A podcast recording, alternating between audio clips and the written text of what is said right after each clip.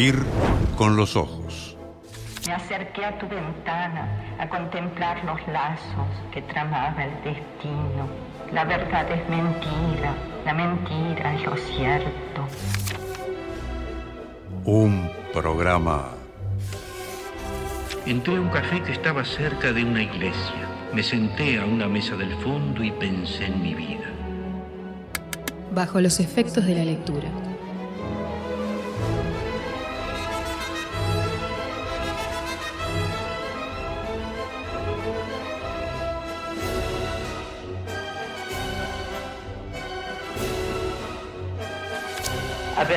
Hablar, caminar libre, no entrar o sí en iglesias, leer, oír la música querida.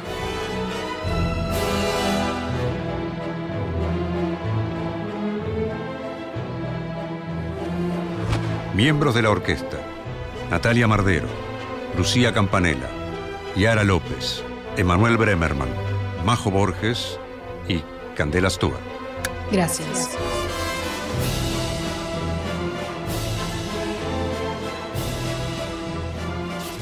Do we write better? Do we read better? And we read and wrote 400 years ago. Artistas invitadas, Las. Somos, somos este encuentro desde tiempos y espacios distintos, una anulación de esos tiempos y esos espacios, y, y eso es siempre la, la palabra y la, y la poesía. En el atril del director, Fernando Medina.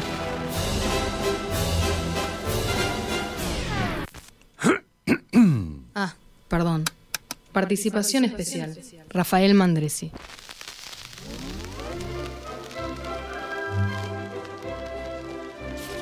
A veces en las tardes una cara nos mira desde el fondo de un espejo. El arte debe ser como ese espejo que nos revela nuestra propia cara. Oír, con los ojos. Un programa Para mí el acto de escribir tiene mucho de un acto de amor. Como dice Onetti, Y al pie de la letra, un acto de amor.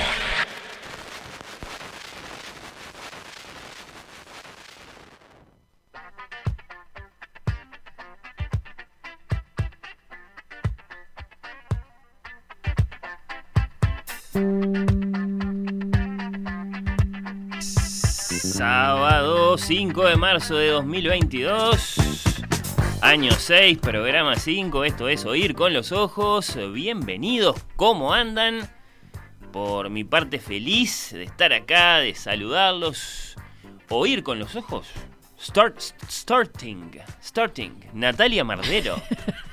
Buen día. ¿Qué tal? ¿Cómo andamos? ¿Cómo andas, Nachu? Bien, muy bien. Muy Bueno. contenta de, haber vuelto.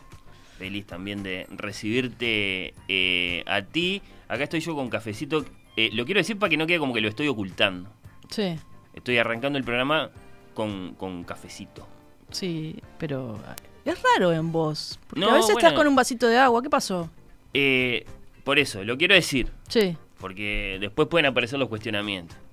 bien. Este, no sé, entre nuestros oyentes nunca hicimos la, la averiguación. eh, cuántos arrancan el sábado. Arrancan a las 11, queda un poco raro, pero bueno, está. Es sábado. Mm. Eh, con, Con- mate, cuántos con, Sí. cuántos con cafecito. ¿Viste Eh, la, la sí. noticia del mate de un estudio en en Inglaterra, creo que fue, que, que dicen que no tiene muy buenas propiedades el mate? ¿Qué será? ¿Que nos quieren imponer el té? ¿Hay Y- alguien y está- sorprendido? ¿Quieren, ¿Quieren meterle el té a alguien y nos están haciendo eso? No Por sé, favor. no no- sé. Eh, Lo único que, que tenemos así, este, que nos une como Sí, pueblo, y nos van a sacar eso porque hace mal, No no. Muy difícil, muy difícil. Viste que justo están, están este, eh, promocionando un- una película a propósito de, Sí. un, de un Uruguay sin mate. Interesante, interesante. Ya, ya hablaremos de eso, es un, es un tema que capaz que no que no estuvo nunca en el programa y que, y que acaso eh, debería estar. No, pero bueno, eh, tuve un viernes eh, muy atareado. Muy Nacho. atareado, Sí, sí. por eso, por eso, sí, sí, sí. Volví a ser librero, ya, ya te Qué contaré lindo. sobre eso en algún momento también. Eh, bueno, eh, ¿Extrañabas? ¿Te diste cuenta? Estabas ahí y dijiste, Ah, ay, ¿cómo extrañaba. Sí, esto? Eh, sí, un poco sí, un poco sí. Pues sobre todo constaté que, que me siento muy bien llevando adelante esa, esa actividad. Pues ya hablaremos, porque no, no, no Bueno, fue un bueno, regreso bien, bien. eh, total, Total, y formal. fue como ¿no? la pretemporada, Exacto, un breve ensayo nada más, qué sé yo. Y, y bueno, me tocó también eh, acompañar a mi querido eh, Diego Sapo Sass en, en la conducción de su programa de. Fácil Desviarse en, en FM El Sol. Y me quedé bastante enganchado con, con algo de lo que hablábamos con él, te confieso. Eh, bueno, preocupado, ¿por qué no decirlo? Por, por la guerra en, en Ucrania y, y por algunas de las formas que al parecer estamos eh, eligiendo para, para buscar la paz. Mirá lo que tuiteaba anoche, por ejemplo, el periodista Javier Alfonso, gran periodista de, Sí. de búsqueda. Lean todo lo que escribe Javier. Si seguimos eh, cancelando rusos a mansalva, se termina el ballet. Dice, "Fua, y ahí me di cuenta, claro. Claro. Eh, este año el Ballet Nacional del Sodre, dice Javier, baila con música de Stravinsky, de Glasunov, de Tchaikovsky. Boicoteamos Pájaro de Fuego, Raimonda y el Lago de los Cisnes. Avísenme antes de la quema pública de Guerra y Paz y Crimen y Castigo. Estamos, Javier, creo que estamos ironizando a, a- amargamente. a- a nada de eso, ¿no? Uy, no, pero no, justamente me Bueno, preocupa pero mucho. sí, claro. Que, que esa sea una de las formas en, en eso, eh, que, que estamos eligiendo para, para buscar la paz. Eh, y es claro, ridículo sí, sí. porque, bueno, eh, separemos la paja del trigo, por favor. La verdad que sí que nos deja un poco estupef- eh, estupefactos. Esta forma de, de presionar al Kremlin para que desista de su, de su acción bélica, eh, que es como cuando, cuando le sacas un juguete a un niño, ¿viste? Mm. Algo así sería, esto de, de- de- de todo lo que se le está cancelando y bajando y, y- y dejando sin participar o sin estrenar. Que aparentemente eh, los, los analistas lo, lo entienden así, eh, tiene un gran impacto. ¿no? No Mm. dejar competir a Rusia en no sé qué, en un mundial. Bueno, eso o te iba a un- preguntar. ¿El impacto es más para, para, para nosotros consumidores de, de- de, eh, cultura, por ejemplo, este, rusa o, o para ellos en realidad? Porque Yo no sé. Lo que sé que, claro, en este nosotros momento... nos perdemos, si empezamos a cancelar, nos perdemos este, una gran parte de, de- de- de la cultura un- universal, ¿no? De, la, la cuna de, la, de tantas cosas y que nos vamos a... ¿A quién estamos este, en realidad haciendo, castigando? Si sos ruso y estás en Occidente, hagas lo que hagas, hay buenas chances de que te quedes sin trabajo. Eh, Bueno, eso es, eso es muy, muy grave. Y se supone que, ¿qué es lo que pasa? Uno lo entiende así también, ¿no?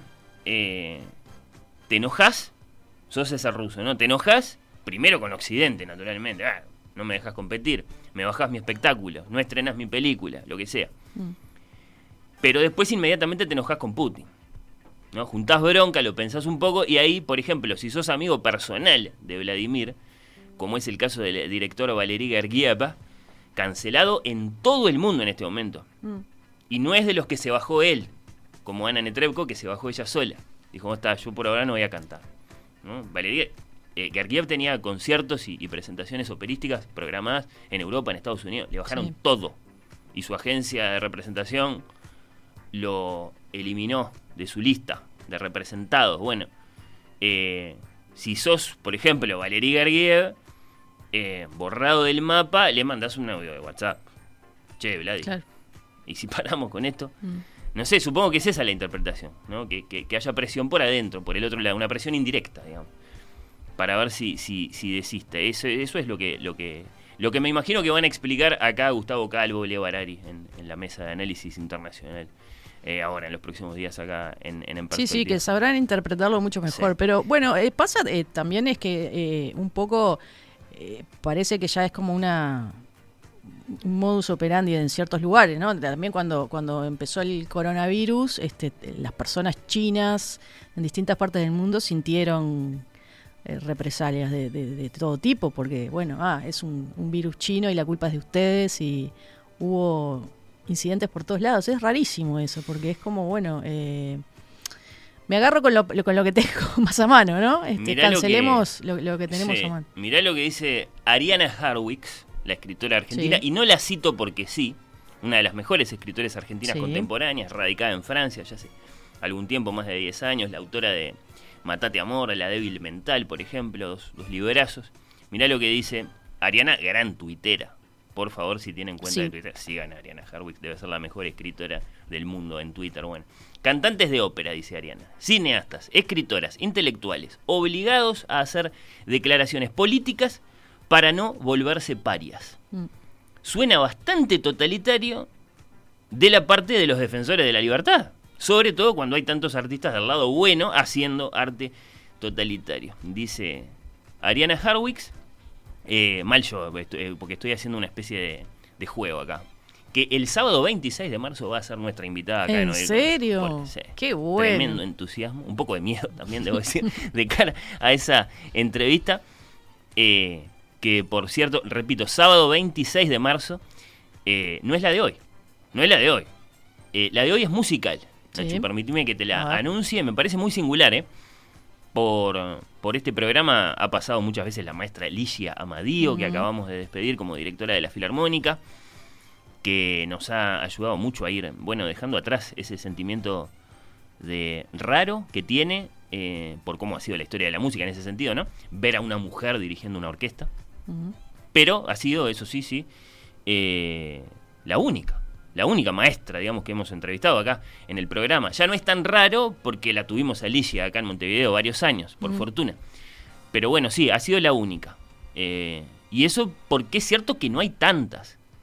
Cada vez hay más, pero siguen siendo pocas. Siguen siendo pocas las maestras que vamos conociendo. Algunas son famosas, como la mexicana Alondra de la Parra, como la canadiense Bárbara Hannigan, bueno, pero hay pocas, hay pocas. Mm. Bueno, en el marco de las celebraciones del Día Internacional de la Mujer, la Orquesta Filarmónica de Montevideo propone un concierto especial en el Solís el 9 de marzo a las 19.30 horas eh, en homenaje a la compositora René Pietrafesa Bonet, Mm. a quien hace muy poquito despedimos, sí, con música suya naturalmente, con una obra nueva, un encargo, un estreno mm, de la joven compositora uruguaya Sofía Sheps, con la Sinfonía número 4 trágica de Franz Schubert y con dos obras de Maurice Ravel, Sherezade y La Vals. Todo bajo la dirección de la maestra argentina Natalia Salinas, una música que llega con muy buenas y muy, muy prometedoras credenciales, ideas, y que nos vamos a dar el gusto de conocer.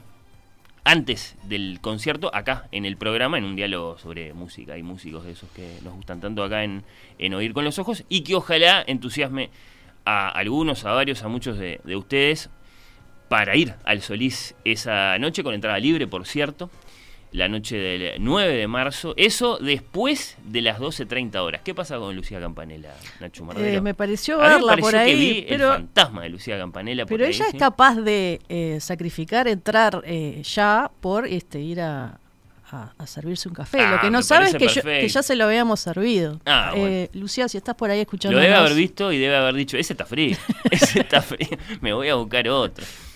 Bueno, Exactamente. tenemos confirmación, tenemos confirmación. Bueno, se levanta, ahora sí, formalmente, y así lo determina nuestro maquinista, el señor Daniel Rey, el telón de este Oír con los Ojos, para su primer acto. Si les gusta el plan, conversamos todos juntos hasta las 2 de la tarde.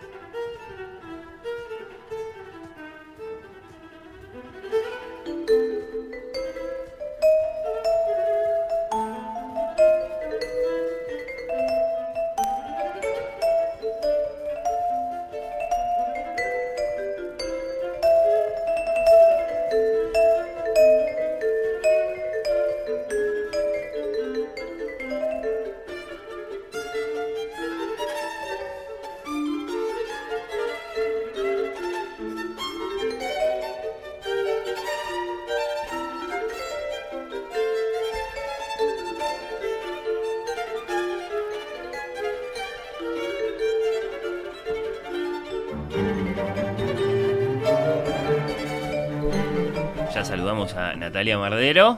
Ahora saludamos a Lucía Campanella. ¿Qué tal? Buenos días, buenos días, Bienvenida, Fernando. Lucía. Buen día, Nachu, ¿cómo están? Bien, Muy ¿y vos, bien. Lucía?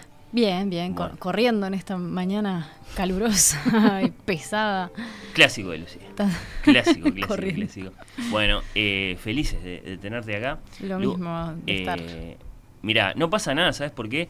Porque hay introducción para este asunto. Me parece perfecto. Así que este, tenés Puedo, puedo bajar Claro, un poco la- las revoluciones, tomar un poquito de agua.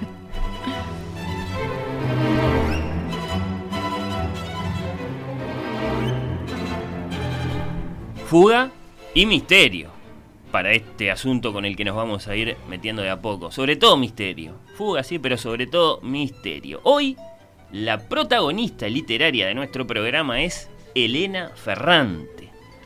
Es decir, que la protagonista literaria de nuestro programa es una firma. Y no mucho más que eso. Porque la verdad es que no sabemos quién es Elena Ferrante. Y entonces ni siquiera podemos pisar firme para decir la escritora Elena Ferrante. Vos decís que sí, Nacho. Vos Sí. Pisás como 99%. 99.9, que es mujer. Bueno. Ah, porque cabe Napolitana. todavía, cabe todavía la duda respecto de si no son tres, Dice- tres Obvio. señores No, dice, Fer- no. Fernando que sí, para mí ya no. No, no, yo de- no digo que sí. Ah, bueno, que cabe la, todavía la Yo posibilidad. digo que no podemos estar seguros. Bueno, Porque no hay confirmación. No hay una foto, digamos, de Elena Ferrante. Ni Ustedes mucho me- menos. Yo me estoy enterando de todo esto por ustedes. Bueno, bueno, que vamos, vamos. Hablamos en principio de una firma. ¿Estamos de acuerdo? Una firma. Elena Ferrante. Aparece abajo el título de muchos libros, ¿no? La firma italiana, eso sí lo sabemos. eh, de algunos de los más leídos, más exitosos, más traducidos y comentados, mejor llevados al cine, libros de los últimos tiempos. Por eso es importante este asunto. Una autora de fama mundial, de muchísimo éxito, con toda clase, bueno, de, bueno, de, de su- de sucesos para, para, para su obra, que por ejemplo abarcan haber, bueno, eh, llevado al cine algunos de, de sus libros, también con mucho suceso. Bueno, no me arrepiento de mi anonimato. Descubrir la personalidad de quien escribe a través de las historias que propone, de sus personajes, de los objetos y paisajes que describe, del tono de su escritura, no es ni más ni menos que un buen modo de leer. Ha dicho esta, supongamos, demos ese pasito, escritora, haciendo una doble defensa de este ocultamiento de la persona detrás del nombre. Lo ha dicho en alguna de las pocas, son pocas, muy pocas, entrevistas que ha concedido siempre vía correo electrónico, ¿no? Eh, la defensa moral, digamos, no me molesten, y la defensa estética, ¿no? Es perfectamente posible y hasta deseable no conocer del ser humano que compone una obra literaria más que lo que revela a través de su propia obra.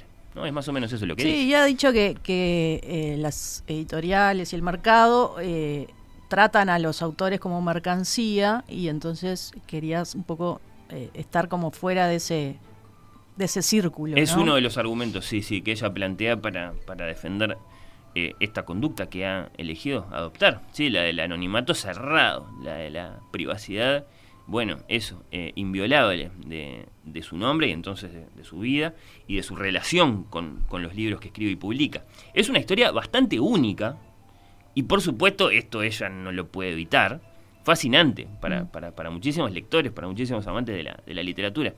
Yo hacía este repaso, a ver si me acompañan. Hasta ahora en la literatura hemos tenido, es imperfecto este repaso, es incompleto, pero, pero abarca algunas cosas. Hasta ahora, en la literatura hemos tenido historias de autorías manifiestamente anónimas, como la de Frankenstein, por ejemplo, de la que solo con el tiempo venimos a saber quién está detrás, ¿no? Mucho, poco tiempo, ese es otro asunto, pero digamos, cuando el libro aparece no se sabe Sí. quién lo escribió. O como la del Lazarillo de Tormes, que hasta el día de hoy permanece eh, perfectamente anónimo, ¿no? Después tenemos historias de mujeres que se ponen a sí mismas nombres masculinos, eso lo hemos hablado un montón de veces, como George Sand, que se llamaba Aurora, como George Eliot, que se llamaba María Ana. Esto antes de los paparazzis y por motivos políticos y sociales, además de literarios, ¿no? En el, en el, en el siglo XIX, cuando estas escritoras escribieron y publicaron, eh, no te daban bola si eras mujer, básicamente no te tomaban en serio, por lo menos en Europa. Hemos hablado acá de los casos de, de Harriet Becker Stowe y de Luisita May Alcott en los Estados Unidos, que son casos diferentes. Ellas sí publicaron con sus nombres. Bueno, las hermanas Bronte empezaron también. En- claro, en Europa también es, es otro, también se, pus- se pusieron seudónimos masculinos, ¿no? Las, las, las queridas, eh, bueno, Emily, Anne y Charlotte. Historias como la de aquel, eh, vos te vas a acordar, Nacho, Henri Gauthier Villars, apodado Willy, el marido de Colette. En las que uno escribe y otro firma. Eso es otro tipo de historia. Una escribe y otra. Bueno, está bien, sí, claro. Una escribe y otro firma. Historias entonces de, de explotación, esa es la palabra que hay que usar, ¿no? Mm. Y hay muchas de esas historias. Eh, y hablamos de una acá hace poco en el cine. ¿Cómo se llama la película? Con Jonathan Price y Glenn Close. Ah, la de que Eh, gana el, el Nobel. Nobel. Sí, The Ah, Wife, ¿no? The El- Wife. el The Wife. Sí, sí, Ah, sí. estaba buena esa buenísima esa Sí, sí, sí. Una escribe y otro firma. Bueno, sí, tenemos esas historias también. Historias, por otro lado, de escritores de los que sabemos perfectamente quiénes son, que firman sus libros, que están ahí, pero que no se dejan ver. Esas también las conocemos, que no conceden entrevistas, que no se dejan fotografiar. Salinger. Claro, eh, son los casos muy notorios de J.D. Salinger, que falleció hace algo así como 10 años, y de Thomas Pynchon, del que en principio sabemos que sigue ahí todavía, Mm. pero nada más. Y cuando salen los Simpsons aparece con una bolsa de papel en la cabeza. Sos mala, porque esa es la única aparición pública de Thomas Pynchon, eh, que creo que prestó su voz para Sí. eso, pero desde luego que no su, su rostro ni, ni nada más, ni, ni concedió al respecto una entrevista ni nada por el estilo. Uno de los tipos que más, más ha cuidado, con más celo ha cuidado su, su privacidad, su identidad, eh, y del que solo tenemos fotos de cuando era muy jovencito. Eh, esa, es la, esa es la historia de, de Thomas Pynchon, que es muy parecida a la, a la de Salinger en ese sentido, ¿no? Historias de una gran reclusión. A él no le gusta esta palabra, bueno, está. Ese es, ese es otro tema. Historias, en fin, como la de Carmen Mola, eh, puramente lúdica y comercial en principio, inmoral dirán, dirán algunos o algunas. La, la historia de estos tres tíos que empezaron a escribir y firmar con nombre de mujer unos muy eficaces y muy exitosos novelones policiales. Ellos mismos revelaron, en este caso, sus identidades cuando ganaron el premio Planeta el año pasado. no mola mucho eso. Sí, bueno, eh, claro, yo ponía en Twitter eh, hace, un, hace un ratito, ¿deberíamos respetar nomás el anonimato de Elena Ferrante o es que tenemos derecho a saber a quién le estamos comprando las novelas?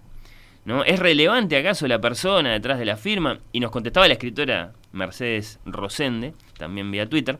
No, a priori no creo que sea relevante, pero todos se indignaron mucho cuando descubrieron que la feminista Carmen Mola era en realidad tres hombres. Así que no sé, concluye Mercedes Rosende. Capaz que sí que es relevante saber quién es Elena Ferrante. Capaz que tiene alguna clase de relevancia. Lo cierto es que esta historia es distinta, ¿no? Eh, la de una persona, acaso una mujer que escribe y firma libros muy buenos, muy leídos y muy celebrados por, por lectores comunes, por críticos, por otros artistas como Maggie Gyllenhaal, ya vamos a hablar de ella, y que, y que permanece perfectamente silenciosa detrás de- del seudónimo, el nombre de pluma, Elena Ferrante, concediendo apenas alguna que otra entrevista vía correo electrónico. De allí la pequeña declaración que citábamos, ¿no? Es decir, tenemos algunas, algunas frasecitas de ella eh, que, que- que, bueno, está, que son muy valiosas por, por pocas y por raras y por, por lo singular de la fuente. Todo esto para la polémica, ¿no? Porque desde luego que existe el punto de vista que dice, bueno, ¿y quién se piensa qué? ¿Quién se piensa qué? O sea, vive de vender libros, se hace rica con el favor de, de su público, de sus lectores, de sus seguidores. Y no tiene la amabilidad, la decencia mínima de salir a saludar, de salir a decir muchas gracias.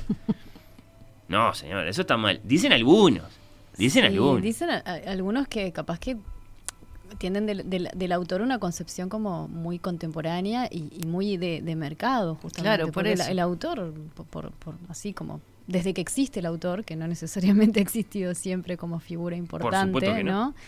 Eh, desde que existe la idea de que algo tiene una autoría y que entonces se le puede poner una firma y que entonces se lo puede vincular para siempre y de manera directa con una, con una persona que pisó esta tierra o que pisa esta tierra, no necesariamente los autores, o sea, que alguien te compre un libro no creo que, que te obligue para nada respecto de tus lectores. No sé, Para estoy, nada, mirando, estoy pero- mirando a Nacho Mardero. No, no, acá.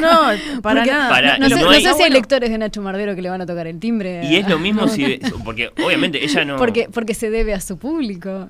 No, y, Este, y- y además hay un No, tema el tema de- es si no cambia esa realidad una vez que las ventas empiezan a ser particularmente masivas. Bueno, a eso voy. Me parece que hay un tema de, de que el, el Star System llega al- mundo del libro también y los eh, escritores se convierten en, en rockstars también. Más cuando, cuando.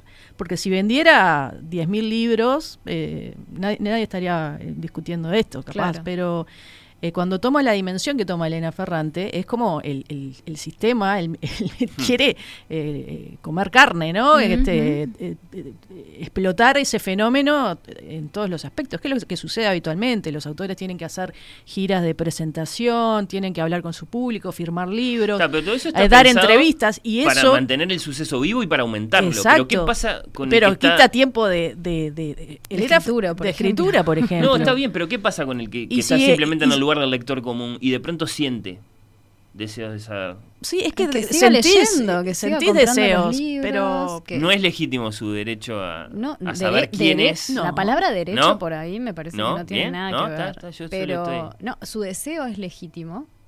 claro. ¿no? Su deseo es el deseo Porque de todos siempre nosotros lectores. saber que- es re quién, legítimo. quién hizo algo que a vos te gusta mucho.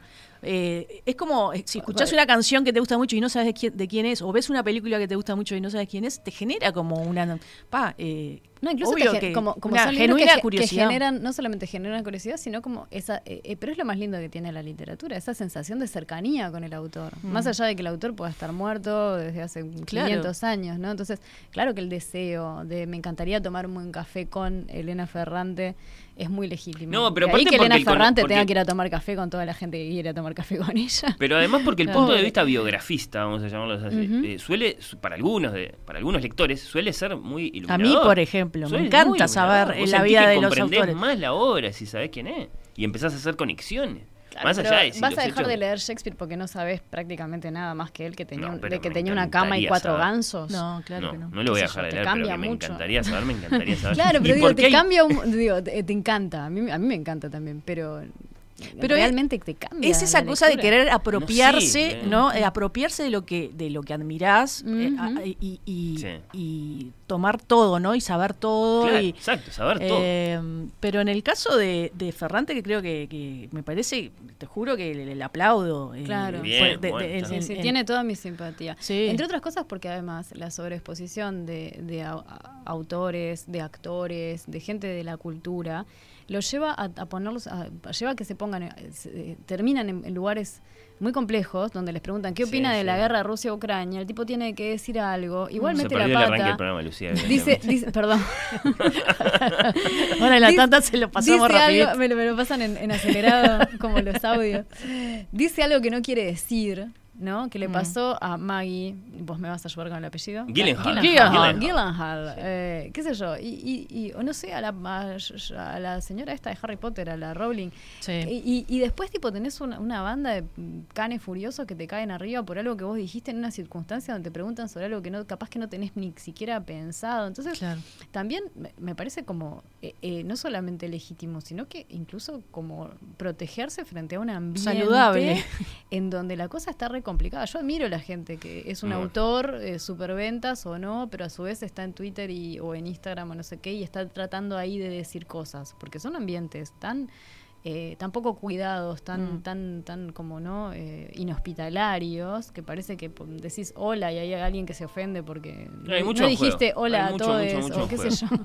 que bueno, claro, pero ¿no? esperen que esto no terminó todavía. Bueno, a ver. Eh, de JK vamos a hablar un día, no sé si no será en formato de, de- de tertulia, porque Joana Pelufo, por ejemplo, es una Mm. de las grandes Claro, defensoras. tenemos- tenemos gente muy- está, muy- está- muy creo que está- especialista en Está, este muy asunto. disgustada con, con JK. Con JK, Sí, ah. y, y bueno, y pues por otro lado hay gente No, que, yo- que yo- no, que la defiende. Y que quede claro que yo no defiendo ni siquiera lo que ella dijo. Di- pienso No, no, que a no, cualquiera entiendo. de nosotros Se nos agarran perfecto. en una situación así como de que estamos presentando un libro y nos preguntan sobre un tema que no tenemos capaz que muy claro y vamos a decir cualquier cosa. Sí, sí, sí. No Eh, podemos pedir coherencia absoluta. Porque hay mucha gente que quiere saber quién es Elena Ferrante, es que hemos conocido en su momento lances de investigación. Y es ¿No? lógico. ¿Cómo? Hoy en día es Sí, difícil sí. esconder una identidad también, Bueno, ¿no? aparte, mirá si lo averiguás el dato. Mirá si nos cae en las manos el dato. ¿Ah? Acá en Uruguay tenemos Bueno, gente- eh, eh, yo, Yo, no eh, lo diría. Primero trataría de. Yo no de, sé, eh, pero- Elena, eh, ¿cuánto hay? No, no, ¿cómo van a hacer eso? Una- un chantaje. Nosotros no lo Horrible, decimos, pero. espantoso. Eh, no, pero acá en Uruguay tenemos representación de Lumen, por ejemplo. Sí. ¿no? La gente de, de- de Penguin. Capaz que alguien en Penguin Uruguay sabe. Yo creo que No no. creo. No yo creo Elena que no, Ferrante pero- está viviendo junto con Rocco Morábito en, en Punta del Este. que No es la si señora de Rocco Morábito. ¿Estás diciendo eso? Y que la gente de Lumen de acá lo sabe. Lo que sí es que hay mucho en juego eh, y que entonces era lógico que aparecieran investigaciones, y una investigación en particular, la del periodista italiano Claudio Gatti, Mm. en su momento, allá por 2016, bueno, eh, resultó en un anuncio, ¿no? El anuncio de la resolución del enigma Ferrante, ¿no? Y, y Claudio Gatti, bueno, eh, lo, dijo, lo dijo con todas las letras. A, N, I, T, A, todas las letras. Anita Raya. Anita Raja. Sí, Anita Raja. Anita Raja y después, bueno. Anita Raya. Raya. ¿no? Entonces de pronto teníamos un nombre.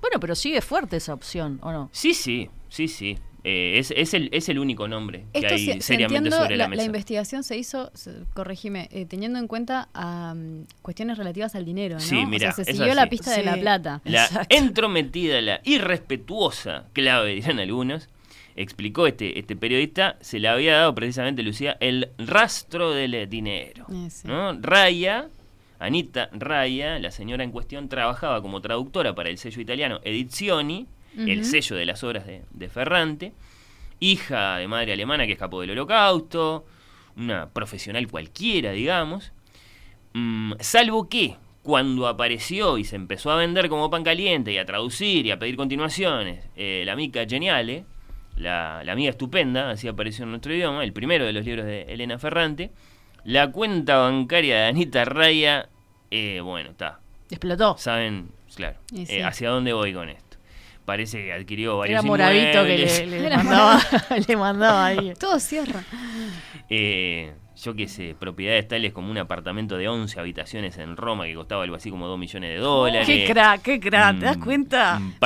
del ahí, con, ahí con Nacho la chantajearíamos, no con, no con revelar su identidad, si, si no re- revelamos su identidad, sino nos invita Una a pasar una Claro, jornada, una temporada, una temporada. En una de las a- 11 habitaciones, Lo invitamos a. Mandresi para salir a caminar fumando como le gusta a él por, por Roma.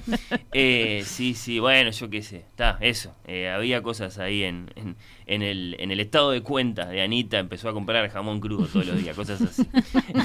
la, la, la editorial en cuestión no dijo nada, no salió a No, desmentirlo. no desmintió. Eh, después yo qué sé. Pero siguió trabajando en la editorial, ¿o no?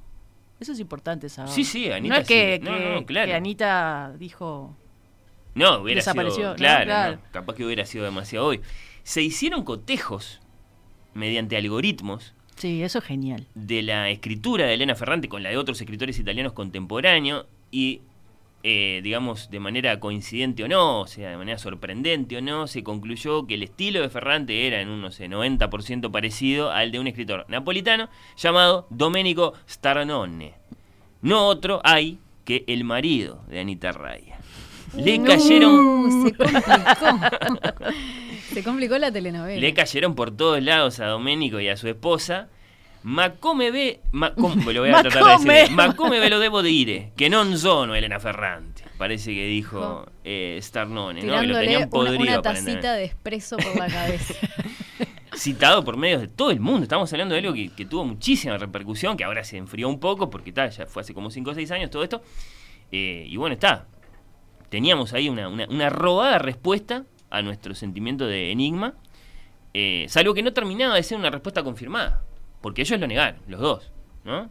Eh, por lo menos por, por testimonio del marido, de Domenico Starnone, que dijo, ¿cómo les tengo que explicar? Que yo no soy Elena Ferrante, dejen de preguntarme, porque claro, iban todos los días a preguntarle, ya lo había dicho el día anterior, volvían. bueno.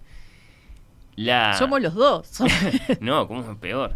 La, la aclamada serie de la, de la vida de las dos amigas desde la infancia en Nápoles, después de la, de la guerra y hasta nuestro tiempo, con millones de ejemplares vendidos en un montón de idiomas, los libros de Elena Ferrante, bueno, eh, detrás de, de- todo eso, seguíamos teniendo una, un- a, una, a una misteriosa autora, entonces, más allá de estas averiguaciones, de estas indagaciones, de estas intromisiones, bueno, eh, a una misteriosa autora, acaso a un misterioso autor, acaso dos autores que escribían juntos.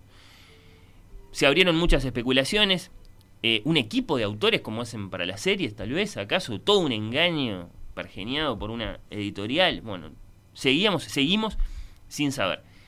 La invisibilidad es un magnífico aliado para observar el mundo sin que nadie te moleste. Es un pedacito más de comentario que le hemos podido robar en una de esas entrevistas vía mail que son muy, que fueron muy colectivas. Eh, las organiza la editorial, entonces Sí. hay libreros, hay Mm. otros editores, hay críticos, no le hacen preguntas por turno y bueno, está. Y hay un bot ahí del otro lado.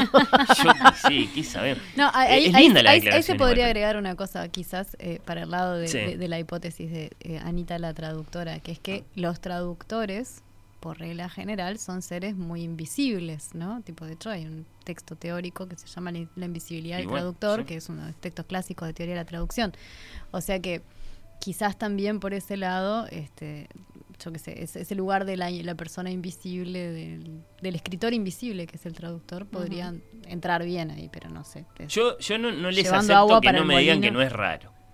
Es raro. Es raro, pero al mismo tiempo, digo, sigue, sigue funcionando dentro del mercado, ¿no? No, por Quiero decir, supuesto. cuanto menos sabes de ella. bueno, el cuanto misterio más- alimenta también. Por eso. Cuanto más eh, espaciadas de esas entrevistas y cuanto menos este, se pueda ver su cara o, lo- o que- o las caras que están detrás de Ferrante, al- eh, ta, se genera se, o sea, es- se genera un sistema mediante el cual si vos le das al público lo que quiere, compra. Y si le- no le das lo que quiere, también compra. Claro, Sí. porque cualquier migaja que, que, que Claro. venga de Elena Ferrante o la supuesta Elena Ferrante, este, todo el mundo la va a, Sí, pero a ojo, estar esperando. los libros son buenos. Los Obvio. libros se sostienen porque eh, Claro. conocemos otros experimentos. El de Mola es un, es un ejemplo claro en ese sentido. Los libros de Carmen Mola son libros convencionales. Están bien, funcionan, pero no son los libros de Elena Ferrante.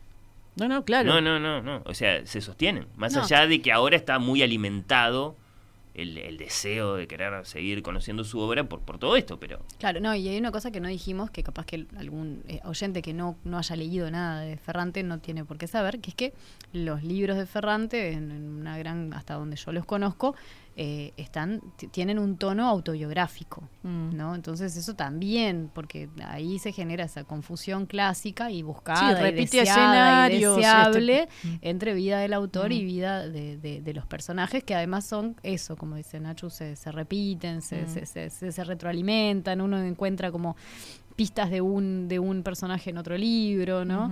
Este, entonces, claro, también no sé cómo serán los libros de Carmen Mola, di- Dios me preserve de acercarme, pero digo, imagino que no tienen, aparte de que no, de- quizá, seguramente no tienen, no tienen la calidad, no tienen ese, ese, ese aspecto autobiográfico tan marcado. No, no, no, no. Y No, digo autobiográfico no como realmente cuentan la vida de alguien. No, no, son un sino que entretenimiento bien tienen hecho. como esa, es- esa pretensión de contar la vida de alguien. Bueno, eh, no les quiero sacar más tiempo porque tenemos otros asuntos que, que los van a proponer ustedes, queridas eh, Nacho y Lucía, pero repito, una historia única, la de Elena Ferrante, que no obstante la, la enorme atracción que despierta a propósito eh, de, de- de- de su oculta identidad, ¿no? O sea, quién es, quién es, quién es.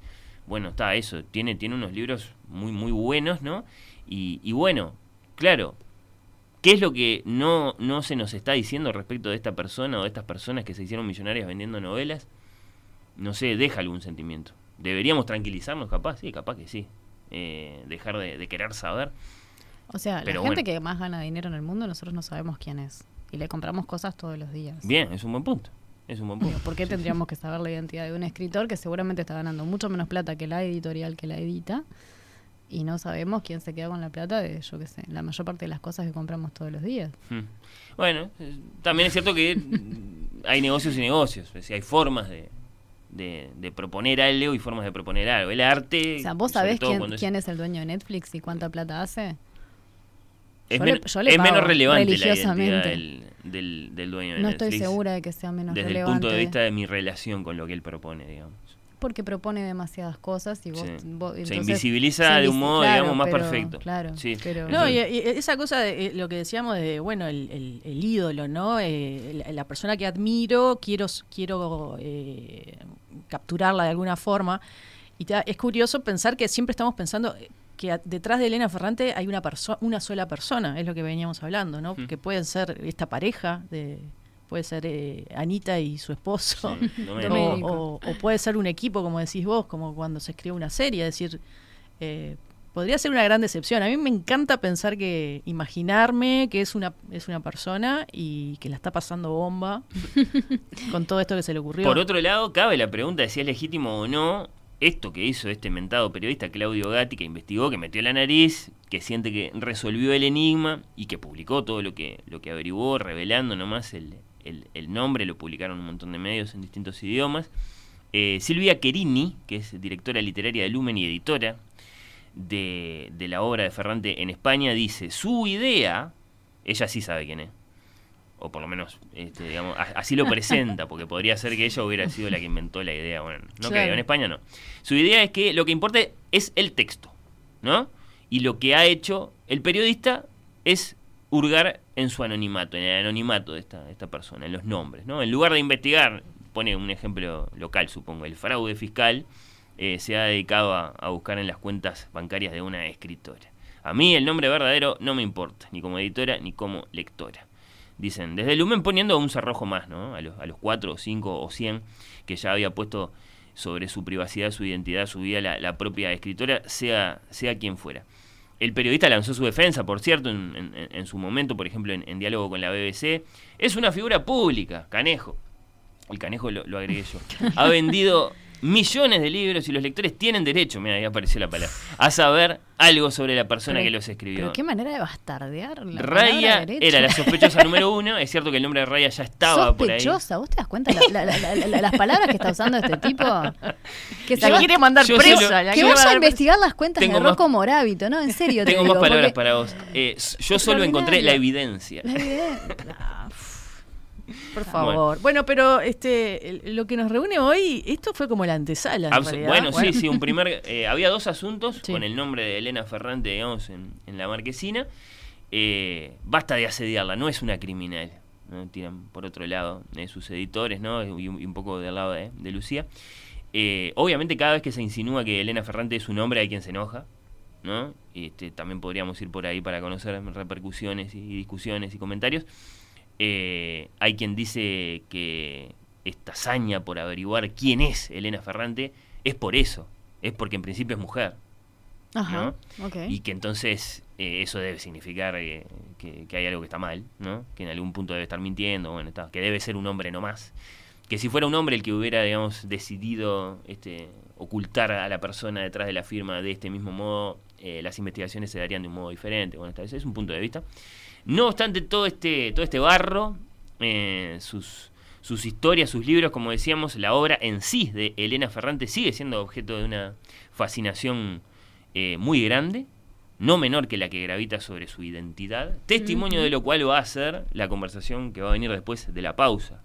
Natalia Lucía, que vieron eh, La filia oscura, la... la- Vimos The Lost Daughter. ¿Vieron? No vimos La filia oscura. No, no la sé, filia claro, oscura la no sé- leímos. No, está bien. La filia oscura es el nombre del relato en el que está basado el guion de una película inglesa, americana, inglesa, Sí, Sí. este, The Lost Daughter. claro, porque ahí... da- Que, eh, que después ahí- a su ahí vez... ya- ahí ya ya tenemos para mal. No, ta, ta, ta. No, no, no, claro, es cierto, porque aparte después... Porque en inglés la novela se llama The Lost Daughter. Y entonces la película... Y, y ya eso, que, que sea ese cambio de palabra, que no sea The Dark Daughter, ya eh, para mí dice muchísimo. O sea, eh, perdida, oscura, claro. Claro. está, ese Eh, es el hay, una re- diferencia como Sí, sí, re sí. grande semántica entre Mm. perdida y oscura. Sí. Estamos conversando sobre Elena Ferrante con Natalia, con Lucía, con ustedes. Tengo varios mensajes, después los voy a estar leyendo. Ya seguimos en Oír con los Ojos.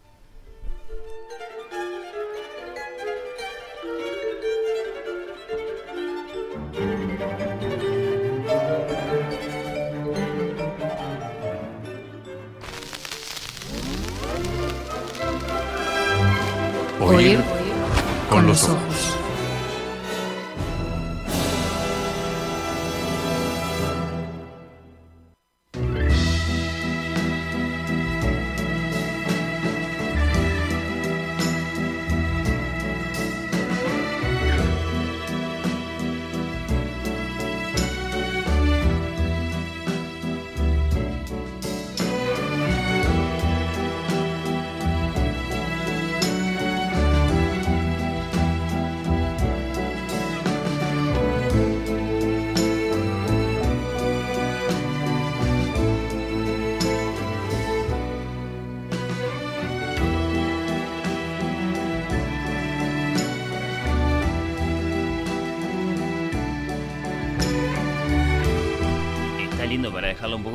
linda. Me encanta. Muy, muy linda eh, la música de esta película. Esta conversación entre Natalia, Lucía, nosotros todos, ustedes, acerca de Elena Ferrante y sus ficciones. Una de sus ficciones muy especialmente, tal vez aparezcan otras.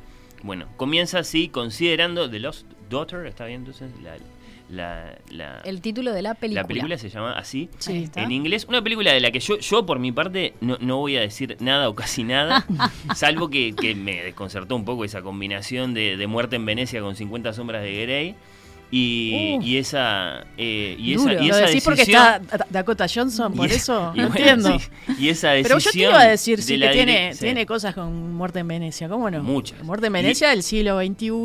con- Muchas. Bueno. Y, esa decisión de la directora de, de, de tener a dos actrices para interpretar a la misma mujer en etapas de su vida, eh, para Muy mí demasiado cercanas. Pero bueno, está.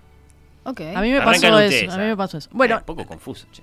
para quien no la vio, Netflix eh, fue, es una de las películas que más se han comentado. Estas últimas eh, semanas. sí, Y, y en redes, eh, este, a mí me llamó la atención todo, todo lo que, que provocó. De hecho, me imprimí unas, unas opiniones este, que después las, las leemos, pues son muy divertidas, sobre todo de mujeres que reaccionaron mal a, a la película. Y bueno, esta película está eh, de, de Lost Daughter, la- eh, basada, eh, es como la adaptación, es como no, es la adaptación de la novela. La hija oscura, ¿no? Así le- en, en- en español en Netflix, si la vas a buscar, es la hija oscura. La hija oscura, que Sí. está bas- eh, basada en una No de la las hija perdida, que sería una traducción literal. Exacto. Eh, está basada en una de las primeras novelas de Ferrante del 2006, es una novela Sí, corta. Es una novela, mm, casi una novela, ¿no? Es, Es casi bastante una corta. eh, En comparación con otras, por lo menos, de, de Ferrante. Exacto, que después Lumen, eh, esa y dos más, este, las, eh, las reeditó con, eh, pa, no me acuerdo el nombre, pero ahora, ahora, ahora me voy a acordar. Bueno, cuestión es que...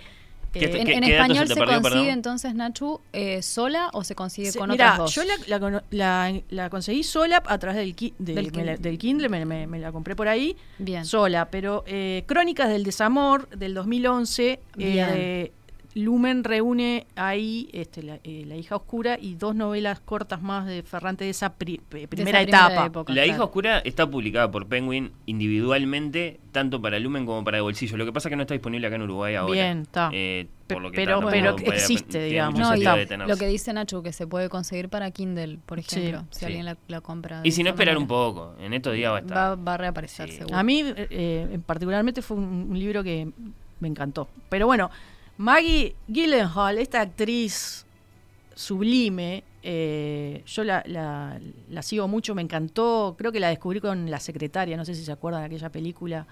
Este, Bueno, después está en The, The Dutch, en la- esa serie un poco de los 70 en Nueva York de James Franco, que está en HBO, que pasó un poquito desapercibida, pero es una serie increíble y ella está Para mí es eh, Monumental. Rachel en Batman 2. También. De, la- de las- Bueno, de las de Nolan. sí, Sí, sí, eh, que por supuesto es una Rachel muchísimo mejor que, que la de que la de Katie Holmes en, la primera por un montón de motivos. Eh, para mí es ella. Pero bueno, está así. bueno, es, gran, es gran, otras. gran, una actriz muy interesante que elige papeles este, bastante fuera de lo común por, por lo general. Y bueno, eh, se estrena como directora con, con este texto. Ella li- lee el libro y, y bueno, se, se, se- se siente totalmente eh, atrapada y dice, eh, bueno, acá en este libro eh, está hablando de cosas que las mujeres, este, por lo general decidimos este, no, no hablar, ¿no? Este, y, y hay como una vivencia colectiva que no se está hablando. Entonces, bueno, se contactó, este... A ella, eh, ella sí consiguió el teléfono de no, pero mira, no sé, no ¿Cómo sé cómo hizo? pero la cuestión es que mm, parece que se comunicaban un poco con intermediarios, pero eh, Elena Ferrante insistió en que Maggie este, Gyllenhaal eh, no solo dirigiera la película, sino que también, bueno, pusiera eh, su impronta y que se sintiera libre de trabajar el, el texto como ella le, Claro, es, es la guionista también. Maggie, Claro, eh, claro. Y entonces, eh, no solo eso, sino que el contrato estipulaba que eh, Maggie tenía que ser la, la realizadora o el contrato iba a quedar nulo. Es decir, Elena Ferrante conoce el trabajo de Maggie eh, Gyllenhaal y eh, Como actriz, porque es su como debut actriz y le da eh, todas las, las- las cartas para que para que trabaje con, con total libertad. Así que eh, ahí fue el, el punto de partida. Lo que sucede, creo que también, eh, no sé qué, qué, eh, te pasa Lu, te pasó a vos. Lu leyendo la novela y viendo la película, es que me parece que hay un, un correlato o por lo menos este una sintonía entre lo que es el libro y la película Sí, muy fuerte. muy lograda. Muy fuerte. Es, es- una adaptación, no, no es una especie de calco ni de, ni, ni de trans- transmisión libro-película así como de manera automática, la pero está, está bien pensada la adaptación. Esa- muy esa bien es mi- mi pensada. impresión. De hecho, está ahora nominada también este, al Oscar la adaptación del guion de esta película. Ah, eso no sabía. Si querés, eh, contamos un- para no no vamos a hacer este a, a- a quemar demasiado el, el No. argumento, pero podemos plantear un poco por qué despertó eh, tanto interés o tan, tan Polémica. polémica por el tema de este Ujú. libro Es y tremendo por- porque por no pueden decir. de la película. No lo pueden decir. Más o es- menos. No, más o menos se puede. Ah, sí, bueno, se puede, sí. O sea, as- hasta sin... sin lo cierto es que la película eh, deja planear mucho más la duda respecto de qué es lo que sucedió en el pasado de la protagonista en, en relación con su maternidad, que lo que hace la novela, que desde el inicio este un poco es, es- es más clara, ¿no? Este, e incluso Exacto. mismo la- la- el cambio del título de hija oscura, filia oscura, a Lost Daughter, en Lost vos imaginás que hay algún- un- un- una pérdida desde el punto de vista de la maternidad y eso está, eh, la pérdida existe, no es que no exista, pero... eh, el- Tiene otras connotaciones tiene la otras palabra. connotaciones la palabra. Sí, ya de pique. Perder un hijo no es lo mismo que, que decir un hijo, tener un hijo oscuro, por Exacto. ejemplo, hay una enorme diferencia. y ver también quién, quién es la hija, ¿no? Mm, ¿Quién es la hija ¿Quién es la hija? Este, e- el- la anécdota es que hay Ahí una está. profesora eh, de, de literatura in- inglesa, ¿eh? Inglesa de la universidad, no se dice cuál. en la película Interpretada, todavía no lo dijimos. interpretada Ah, llegamos. por la inmensa Gran. Olivia Colman. Que fue tapa de galería esta semana, por ejemplo. Sí, Llegó hasta galería. llegó hasta la galería. Y, y bueno, y eh, empieza la película que ella está iniciando unas vacaciones. Una señora de cuarenta y tantos años Sí. que está sola. 48 exactamente. 48. Llega feliz este, a una isla ficticia que se llama Kiopeli. En realidad la película se rodó en Spetses, en Grecia. En el libro se desarrolla en, en el Mar Jónico. No, no Sí. aclaran en qué lugar. Puede ser Italia, puede ser Grecia. Sí, sabes que yo después me quedé pensando, vos me dijiste eso, podría ser en cualquiera de los dos lugares. Eh, ella dice que se va en auto hasta ahí. Es cierto, y que carga pero el auto, y que yo, cruza. No, no, No, o eso es en no la habla de un trayecto en ferry ni ¿No? nada. Y, y dice un paisino de- del sur. Entonces, Mm. no sé, a mí me quedó más la sensación de que, De que es el sur de en Italia. En el sur de Italia mucho más que en Grecia. Bien. Pero es cierto que no está explícito. Bueno, ella llega ahí sola eh, eh, y bueno, eh, se va a la playa este, con sus papeles, sus cuadernos y empieza a prestarle atención a una familia que está allí, una familia numerosa, pero sobre todo a una chica muy joven, de veintipoquitos años, que en la película es este, Dakota Johnson. Ahí el rayo muerte de Venecia. Es Dick Bogard mirando. Bueno, al porque es una, es una chica muy, muy eh, hermosa y ella desde lejos eh, le ve una cosa como Hay una cosa de etérea deslumbramiento, de ella de con su hijita. ¿no? Esa maternidad como idealizada, todos Ujú. felices. Un- una madre bellísima, joven, con una niña muy linda. Y, sí, es, es un, un- un espectáculo de, de con- para Eh, contemplar. para ella. Exacto. Entonces, ese encuentro ya le dispara al personaje durante toda la película una cantidad de, de- de sensaciones y pensamientos que la retrotraen a su propia maternidad, a su pasado con sus niñas, su pasado profesional también. Y entonces en la película estamos todo el tiempo avanzando en, el- en la relación que ella eh, eh, establece con esa familia realmente un poco desagradable, que es una familia, en el libro son unos este, napolitanos muy ruidosos. eh, y ahora vamos a hablar de las diferencias. Eh, y bueno, todo lo que a ella le despierta, todas esas contradicciones que empieza a sentir, y vamos descubriendo la personalidad, si es que podemos descubrirla, de esta mujer de, de Leda, que es interpretada por eh, Olivia Colman. Eh, creo que no- ahí ya no, no- Bueno, esa es como. eh, Ese es el esquema inicial y hasta ahí podemos ir también sin, sin decir mucho más acerca de la cuestión argumental. Es decir, que es una... eh, a, a raíz de la relación con esta familia van surgiendo en ella los recuerdos, la película hace entonces flashbacks, ahí está lo que dice Fernando, de que en los flashbacks la actriz, que, la actriz perdón, que encarna a Leda no es más Olivia Colman, que es una señora que tiene un poquito más de 48 años también, entonces por ahí este, parece un poquito mayor. No, tiene esa edad, vos ¿Ah, sabés. sí? Ti- Anda Mirá, Ah, anda te por lo los voy a 40 y algo. confirmar, la, pero maté, le, tiene- le puse más Parece años. más, parece Como más grande. mucho uno o dos años más, ya te voy a decir. Bueno, y a mí me encantó en realidad esa elección de, de que la de que Leda joven no Tiene fuese 48 en este mismo justito, momento. Mamita. Bueno, eh, eh, ¿Qué lo que pasa es que, que, claro, es una, eh, una actriz también este, maravillosa, Muy que es Jessie Buckley, Buckley. que está... Es, es muy curioso esto, Fernando, que planteas, porque ella está nominada, por ejemplo, como actriz de reparto Sí, y mejor actriz Por Olivia supuesto. Colman, y- que interpretan al mismo el mismo personaje.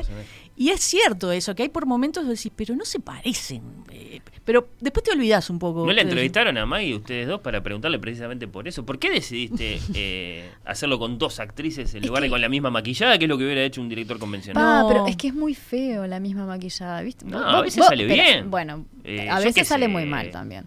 Tipo, eh, ¿cómo fue esta? No, La- sí, Robert De Niro. Ta, eso. eso es un muy mal ejemplo en, en The Irishman. No, a, a mí, a mí me- parece que son dos actrices eh, de carácter en el sentido antiguo que Mm. se decía actriz de carácter. Las dos tienen unos rostros súper expresivos. Hay cosas de la mirada que son como Por momentos es convincente, Ta. pero la mayor parte de los momentos no. es No, a, Me cuesta aceptar que es la misma ta. mujer. a mí no me. A mí no, me costó al no- principio, después me, sí. me dejé llevar. Hmm. Y, y es cierto eso que- que ahora que mencionas lo de los gestos, porque la novela está escrita en primera persona y, y si bien eh, todo el tiempo nosotros solo estamos en la cabeza de, de Leda, ¿no? Y todas sus confabulaciones y sus y, y- y su- su esta cosa de ir al pasado y reflexionar sobre el pasado, pero no de una forma tampoco demasiado clara, eh, se contradice por momentos.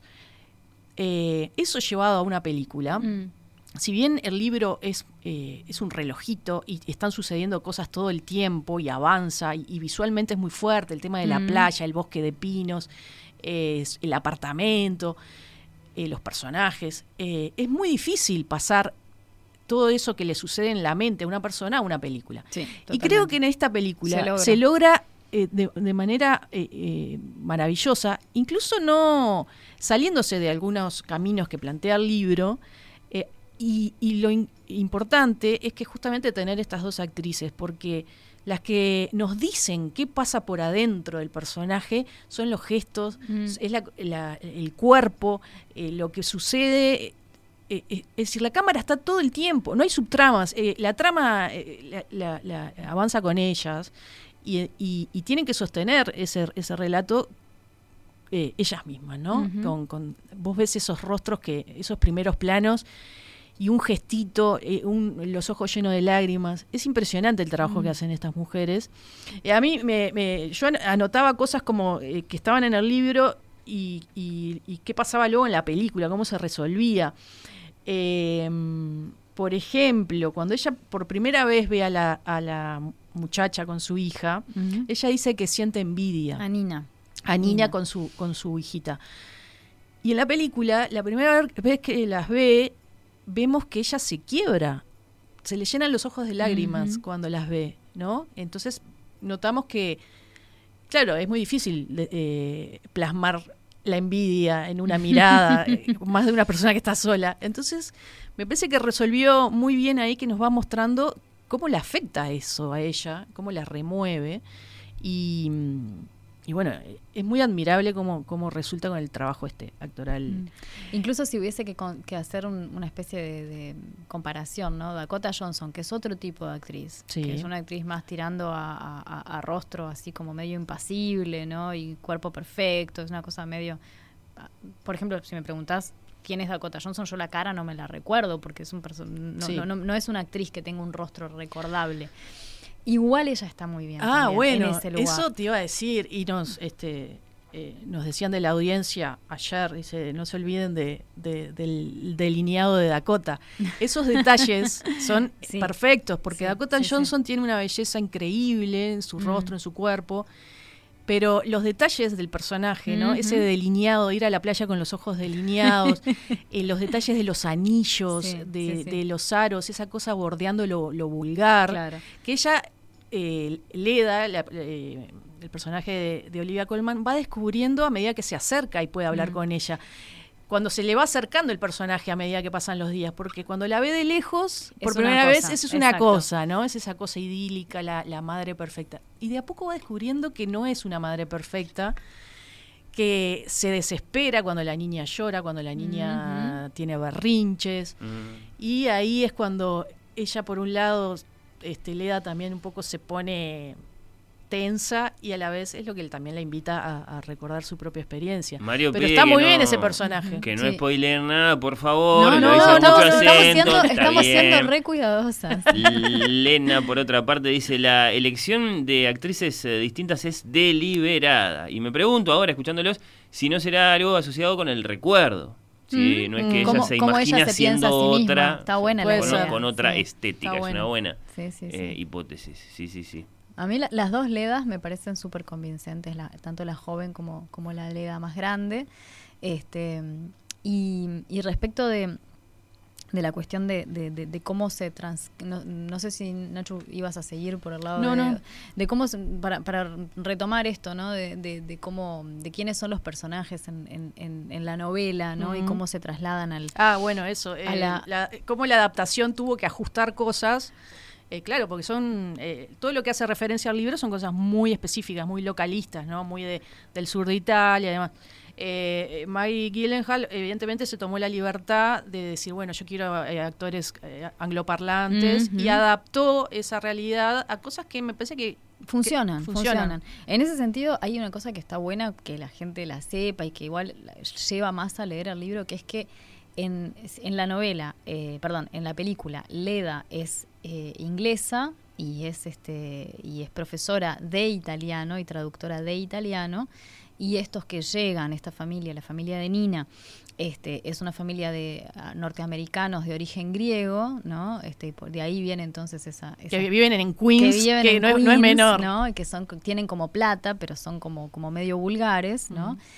Cuando en la novela son todos napolitanos, con una diferencia que es que eh, Leda, eh, siendo napolitana de origen de clase baja, Como probablemente sea. se emancipó de, esos orígenes, ahí está, Claro. se fue a estudiar a la universidad, etcétera.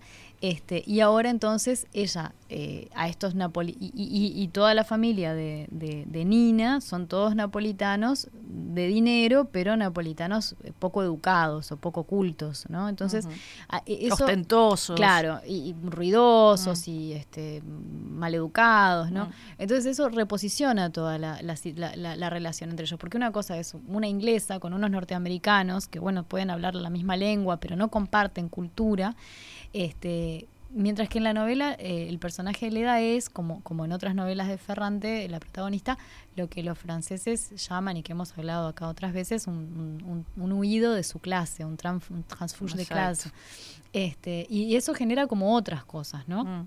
Por ejemplo, hay una primera escena de, de encuentro en la novela, que en la película no está, que está bien que no esté, no, no, no estoy haciendo la crítica, que tendría que haber Sí. estado, que es re interesante, que es cuando llegan los napolitanos a, a- a- llega la familia de, de- de Nina este, a la playa a armar una especie de fiesta y quieren que todo el mundo se corra para que ellos puedan estar todos juntos. Este, y en, en la- en la película directamente van y le piden a Leda que se, que se mueva y ella les dice que no. En la novela, primero, hay unos holandeses en el medio. Es cierto. Y, y entonces este, estos napolitanos que no hablan lenguas extranjeras, la ven a Leda, se dan cuenta de que Leda los entiende a ellos, que es italiana, que es napolitana, que pueden ir a pedirle un favor. ¿no? Pero que además ella está en un espacio en donde se puede comunicar con otros. Exacto. ¿no? Y entonces le piden por favor a ver si habla con los holandeses para convencerlos de que se muevan. Y Leda, que es muy parecida al personaje este, de Elena, de, de la amiga genial, es una de esas este, muchachas que sal- salió de su clase social vía la escuela, ¿no? Mm. Y, y le gusta ser la primera de la clase y Sí. hacer las cosas bien y demostrar que sabe y que puede. Entonces, cuando vienen, los, vienen a pedirle ese favor, sus compatriotas, ella va y habla con los holandeses y los, los convence y, y da muestras de ese arsenal de conocimiento que tiene, que pasa por el dominio de las lenguas, este, para amablemente invitarlos a que se muevan. Pero después cuando le van a pedir a ella que se mueva, le dice que no. Entonces ahí también como el, el personaje se construye así muy rápidamente en eso. Todo el tiempo hace esas cosas. Y todo el tiempo hace como esas sí, cosas. pero ¿qué que le uno- pasa, no? ¿Qué le pasa a esta mujer? ¿por, por qué esta señora no Mm. es complaciente? Mm. Que podría hacerlo, ¿no? ¿Y Mm. por qué hace esas cosas que a veces este, que, que generan problemas, ¿no? Que, que pa- parece que es como el problema de ella, ¿no? Y en algún momento de la novela dice, mis hijas me dicen, al final vos siempre querés tener razón, querés ser siempre, tan- siempre la mejor, ¿no? Como ah, eh, lo, lo que se, lo que está ahí es una personalidad fuerte. No necesariamente coherente, Sí, completa, sí, sí, sí. etcétera, pero muy fuerte.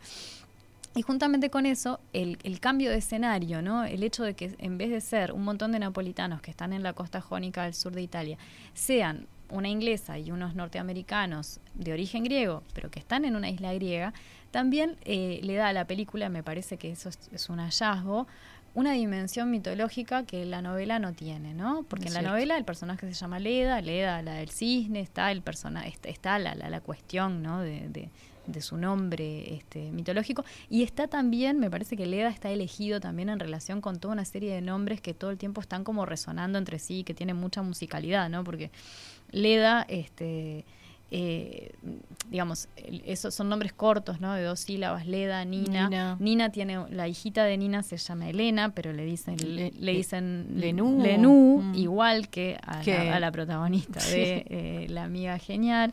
Este, la muñeca que tiene la niña se llama Nani, Mm. ¿no? Entonces hay como toda una serie Sí. de cosas ahí, de, de, de, de- palabras que, que hacen mucho sonido y que hacen, hacen mucho sentido. Pero el nombre de Leda en la, peli, en, en la novela queda como ahí nomás. Mm. Mientras que al, al- al reorganizar la, la- la trama en, en un espacio griego, hay toda una cuestión ahí mitológica que empieza como a aparecer con más potencia y eh, cosas que parecen medio anecdóticas en la, no- en la novela, como por ejemplo es, es, es- es- es una cosa que pasa al principio, así que no es problema contarlo, que le, le cae una piña en la la, espalda. espalda. y le rompe la espalda. Eh, es, es el, el atravesar los bosques, el- Mm. es esa forma en la que la naturaleza no se comporta de manera este, agradable y adecuada con el personaje, sino que parece que le está Hmm. tirando piñas. sí, literalmente. Este, eso también me parece que est- está como súper bien logrado, ¿no? Sí, y, y está bueno eso que dijiste, lo de eh, el, tema al principio de mm, con esto de los napolitanos, porque eh, también yo me quedé pensando que, que en el libro ella eh, está en, en conflicto todo el tiempo con su origen, ¿no? con su origen napolitano, con su propia madre. Exacto. Eh, y, y- y cómo los escucha hablar en dialecto a, los, a los napolitanos. Ella le rechina en un momento dice, el miedo que me inspiraba a esta gente desde la infancia, la repugnancia incluso, y también mi vanidad de tener un destino mejor, una sensibilidad mayor, me había impedido admirar hasta ahora su determinación. No, en un momento que ella ve como... eh, buscan algo, se, se unen todos en, en una búsqueda y como ella, eh, nada, eh, eh, revela que ella desde chica les- ese origen le da repugnancia Sí. y se y se siente orgullosa de bueno de haberse construido como decías vos este haber estudiado tener otra sensibilidad Mm. este y bueno eso en el libro está muy fuerte todo el tiempo el tema del origen la madre eh, la madre haciendo cosas que ella quizá de, de una manera también repite con Mm, el tiempo Totalmente. Así Tengo- que ahí hay todo un lazo de, de- de vínculos este, maternales este, muy, muy fuertes que son, creo, la, la base de toda la, de toda la, la novela y toda la película Sí. también. Tengo varias inquietudes de, oyentes. Elena, que nos escribe desde Nápoles, seguramente. no, esta es de, de Montevideo. Dice: Me resultó un poco inverosímil la relación entre ellas dos. Se refiere a, a, A Le- a la a de Leda Leda con Nina. Y Nina. Porque de Leda puede entenderse el sentimiento de verse reflejada. No queda tan claro, en cambio, el porqué del interés de Nina por ella. Ah, yo voy a contestar. Ah, eso. está bueno Me eso. resultó Está una bueno. cosa de Tengo- co- de, tengo una conexión a primera vista ahí que no tiene mucha explicación. Bueno, sí, ojo, yo eh, de hecho también te, te iba a preguntar, este Lu, ahora, ahora cuando... Pero igual, que- perdón, hay Sí. otra pregunta que también la Dale, hacen dale, dale, desde la dale. audiencia que, decía, sin contestarla del todo, más bien en una versión de respuesta sí o no, eh, es muy importante. ¿Queda claro qué quiere decir la hija oscura o la, o la hija perdida o lo que sea? ¿Queda claro? No. ¿Se Bueno, entiende? No. No, Ah. No. Pero bueno, que queda- es la a ver, gracia ¿Qué también quiere decir de- queda claro? Eh, Pero al punto de que sea no confuso. es literal, incluso. no es literal, pero... No es eh, eh, no es confuso, es, es literatura. Y en Claro. literatura las cosas tienen por lo general, varias interpretaciones, Interpretaciones, posibles. Estamos en, como decía Nacho recién- confuso no es. No, no, no, No. es confuso. No, no, bien. confuso no sería la palabra, es polisémico. Claro. Eh, estamos en un, en un entramado en donde hay muchas madres y muchas hijas, Mm. ¿no? Donde todas son hijas y todas son madres, en cierta manera. Y entonces la, la hija oscura puede ser distintos personajes. O quizá la madre oscura eh, fue una hija o- Claro. o es hija de. En realidad es para mí es- el nombre está buenísimo porque eh, eh, genera como esa duda y, y entrelaza a toda esta generación de Mucha mujeres. duda. La intriga es un factor en la película. Sí, sí, la intriga es un factor en la película porque como yo decía al principio, la película deja planear mucho más la duda acerca de qué le pasó a ella con su maternidad que la novela. La novela en ese sentido es menos, especula menos con esa, Sí. con esa intriga, lo cual está bueno en realidad. Eh, Este, habla de la relación Nina-Leda. Bueno, la relación Nina-Leda. Eh, hay, eh, yo, yo pensaba que está bueno para pensar esta película, la, la- que no vi, no vi la película, pero este, eh, esta, esta idea de las madres paralelas, ¿no? La- Ah, yo la vi, por eso te, te- el otro día, te- claro, eh, eh, sí. Porque Uh, hay, no, hay como... no, no, no, no, pero... Bueno, pero ahí hay tela para cortar justo- también, Pero ¿eh? justo mucho... pa- eh, bueno, pero justo damos todo... pues, Parece que hay, hay como una especie de, de- de- de- de, no sé, de convergencia de cosas sobre madres interesantes. Bueno, sí, las dos están en Netflix, no- son nuevas. Bueno, y después está la, la última película de Céline Chamad, que voy a mencionar Sí. brevemente si nos da el tiempo, que se llama Petite Maman, como mamita, pe- pequeña mamá. ¿Esa se puede ver también? ¿O esa Eh, hay que esa es más un difícil. poco más Hay que buscarla, hay que buscarla. Eso hay que hablar con alguien. La No, pero se nueva película estrenar, de la directora de Retrato de una mujer en llamas. Exacto. Perfecto. Pero eso lo, lo comentamos en un ratito para no olvidarnos de lo que nos decían desde la audiencia. Es cierto que en la película la relación entre eh, Nina y Leda eh, parece justamente lo que decía Elena, la oyente, ¿no? Este, del interés de Leda hacia Nina parece muy claro, mientras que el interés de Nina hacia Leda no se entiende muy bien. En la novela me parece que eso está como más trabajado. Y creo que viene y, hay como unas paginitas donde hablan donde donde ella donde Le- Leda habla sobre esto. Y me parece y es- ese es uno me parece de los hallazgos de, la, de la novela y en general de la obra de Ferrante. Es la idea de que en la vida de ah, algunas de sus protagonistas mujeres aparecen otras mujeres que son las que las, las empujan a algo y Mm. les muestran como la posibilidad de otro camino. En el caso de Leda, cuando era joven, y esto en la película se ve en esos, en esos flashbacks, ella conoce a una muchacha que se llama Brenda, que es una, creo que es una inglesa, este, y ve el mundo que tiene Brenda, que es un mundo de muchísima libertad, este, mientras que ella se siente perfectamente atrapada en una, en una pareja, Mm. con dos niñas chicas y con una carrera académica que no va hacia ninguna parte. Este, es el caso de las amigas de la amiga Geniale, ¿no? El Claro. caso de Elena y Lila, ¿no? Es, es- esa especie de, de- de tener a otra al lado que es la que te sirve de modelo porque, porque ella va mucho más adelante de lo que vos podrías pensar que podés ir, ¿no? Y me parece, y eso en la novela, ya digo, tiene unas páginas detrás, que este cuando eh, le, da, le da reflexión acerca de Nina, dice, Nina viene y me pide que yo le preste mi apartamento, eso lo dejamos simplemente mencionado, no vamos más adelante, este, ¿por qué? ¿Por qué me pide a mí? ¿Por qué tengo que ser yo para ella la que le abra la puerta a una transgresión? Ujú. Dice, "Por- porque ella no tiene a nadie. Porque eh, yo veo que en ella hay algo que la podría eh, llevar a alejarse de toda esa familia bastante poco saludable que parece que tiene alrededor, un marido que es medio matón, una cuñada insoportable, este, una, una niña que, que es muy demandante, ¿no? Una vida que nadie querría, en definitiva. Este, pero yo tenía otras cosas, dice, dice Leda. Yo tenía, yo tenía yo tenía la escuela, yo tenía la posibilidad de salir por el estudio. Yo a ella la veo que está sola, que no, no tiene ningún lugar para. Y me vio a mí y pensó, esta señora, que es una, es una profesora de la universidad, que sabe idiomas, que viene acá solita, autónoma, no sé qué, es un modelo a seguir. Hmm. Entonces, me parece que quizás, por lo menos en la reflexión que hace Leda, eso está en la novela un poco más explicado. Es cierto que en la película puede quedar medio descolgado. Más misterioso. Dice Seña, muchas mujeres que vimos el film, eh, lo comentamos en un grupo de cine que tenemos, lo que nos marcó a muchas fue lo identificatorio, las vidas con momentos confrontados con una misma, con los hijos y las ambiciones personales, en otros planos como la profesión, formidable, Ferrante, como siempre, la contradicción de su ser es lo que muestra eh, el film mm, todo el tiempo. Dice Seña, ustedes dos son jóvenes, pero esta muchacha Dakota es igualita al padre. Dice, está bien. Don Johnson, Pero bueno, Don Johnson gracias lo por lo de joven, Esperá, porque yo pero Don miraba Johnson también lo vimos. a ver. en Aparte, Miami era bueno. una Se nos, obligada. cayó, se nos la cédula, pero Don Johnson lo conocemos y sus blazers arremangados. Es por lo que cita esta oyente Virginia, a mente que yo lo tengo muy presente a Don Johnson en, con Tarantino, en, Claro. en, en Django. Her- Eh, hermoso, señor Excelente Johnson, papel. sí, bueno, sí, la sí. intriga tiene su clímax en la escena Yo, final. por ejemplo, no sabía igual que. Dakota Fanning era la hija, pero porque yo soy más de la generación No, de qui- Dakota Johnson. Ah, Dakota Johnson. Fanning. Dakota Dakota es otra, es, es otra. es otra. ¿Qué le pasó? Anda bien. Porque era, Dakota porque Fanning. La conocíamos de niña.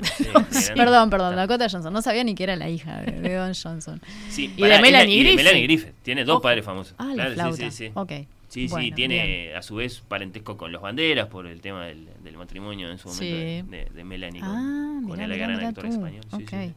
Bien, yo quiero decir una cosita más que, me que a mí me pareció especialmente interesante, tanto de la novela como de la película, que es otra vía de entrada, porque evidentemente que el tema de la maternidad es un tema absolutamente central y no hay manera de, de- de escaparle, pero Sí. me parece que tiene otras cosas que a mí me interesan mucho o me interesaron mucho. Me, me gusta mucho que el personaje sea una traductora. Si vamos a esto de la, de la- Anita. la hipótesis de Anita, parece, parece interesante. Es una traductora y docente universitaria.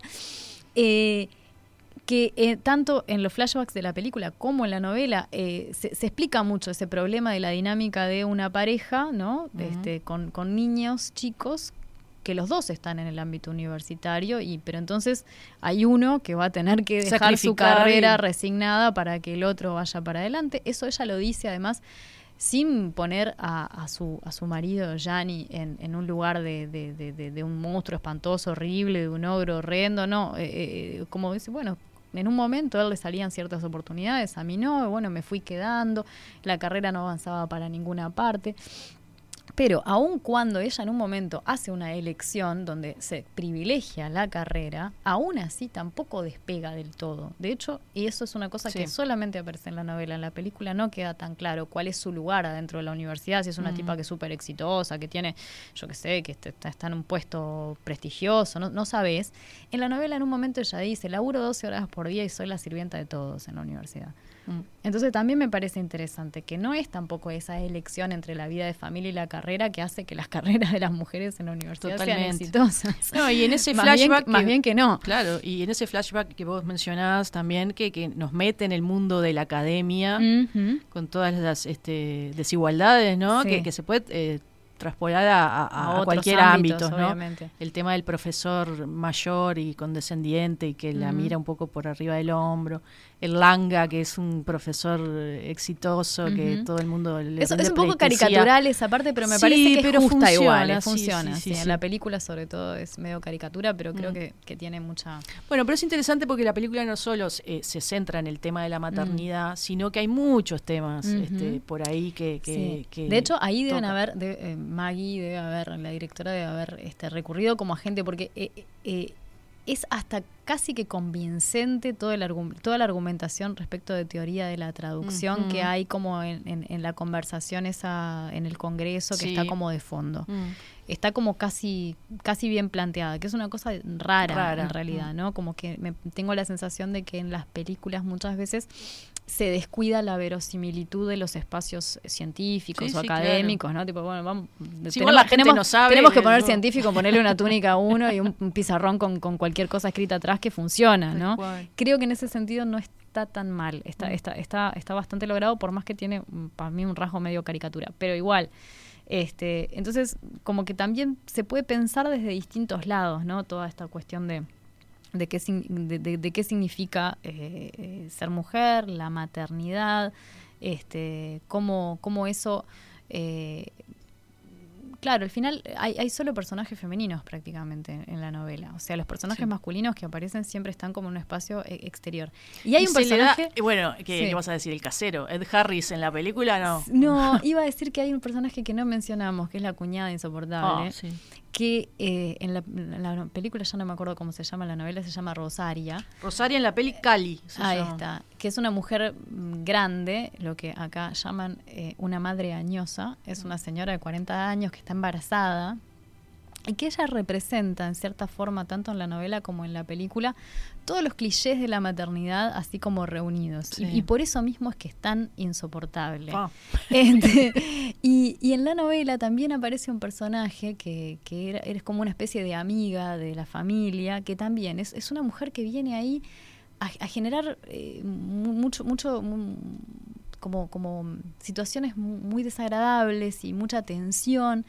Y para mí eso también es un hallazgo, porque eh, me parece interesante cómo la, la- tanto la novela como la película no funciona en términos de mujeres buenas y sufridas y hombres malos y abusadores y mm, yo qué sé yo, sino que también está muy distribuido, ¿no? Y, y esa, Mm. ese control que ejercen las mujeres entre sí respecto de a ver qué tan buena madre es la que tengo al lado, a ver qué hace, qué no hace, no sé qué, en ese sentido me parece que está imponente. Imponente. A ¿Cómo? propósito sí. de ese ir y venir entre, entre el libro y la, y la película, dice Facundo, me da la sensación de que la película sin el libro queda un poco renga. Me gustaría escuchar pasar. opiniones de quienes la vieron sin haber leído el libro previamente. Yo, lo hice así. Yo también, no, no, yo No, también. ¿eh? le Mirá que hicimos hicimos, así. mirá que hicimos es- ese camino. ¿eh? Claro, pero Mirá. están acá ahora y, y No, no, yo cosas vi la película, Bueno, leí el libro, me encantó el libro y de- decía, mientras leía decía, ah, ah, ¿viste? Como diciendo, ah. claro, por eso. Y después volví a ver la película.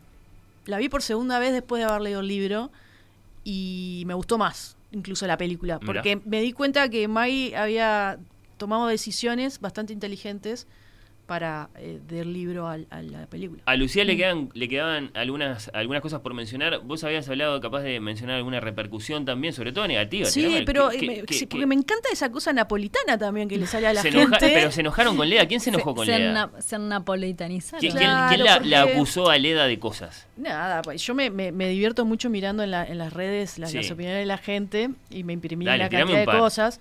Este, y, y bueno. ¿Quién opinó? Stephen King, No, no, no voy a dar No, nombres. no, creo que son, mira, más que nada son opiniones de, de, mm, usuarias de, de- de Twitter argentinas. O, o- o de Instagram, no me acuerdo bien. Dice, algunas feministas tomaron a esta película como la que habla de la maternidad rota, entre comillas. Dice, hay otros ejemplos anteriores y más contundentes, Sí, Medea, por ejemplo. pero o no los vieron o no Sa- los recuerdan. Sacame a medida del medio, Fernando, haceme el favor. Dice, para mí la película es tramposísima en ese sentido. Lo que yo vi es una mujer con serios problemas emocionales. Y esto me parece importante. Y salta todo el tiempo que no pudo resolver su vínculo con su madre. La directora te lo pone en la cara todo el tiempo, exageradamente. No hay nada complejo ahí. La mujer, el personaje no conecta. No es un asunto de su maternidad, no únicamente.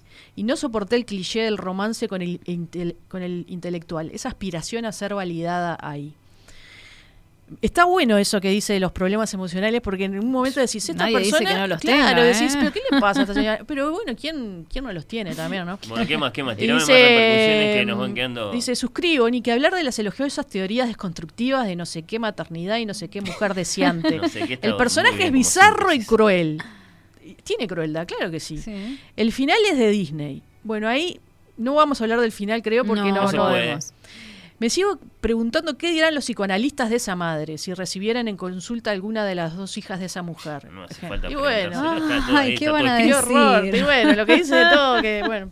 Este, Que es todo culpa de tu madre. ¿Qué van a decir? y así todo, este chiquilín dice, me, me preguntaba, dice otra, ¿por qué la peli pegó tanto? Creo que la pega en determinado público, progre, quiero decir. Bien. Porque transparenta el zamarreo, la violencia verbal y ciertas formas de maltrato que están presentes en la crianza en momentos de desborde.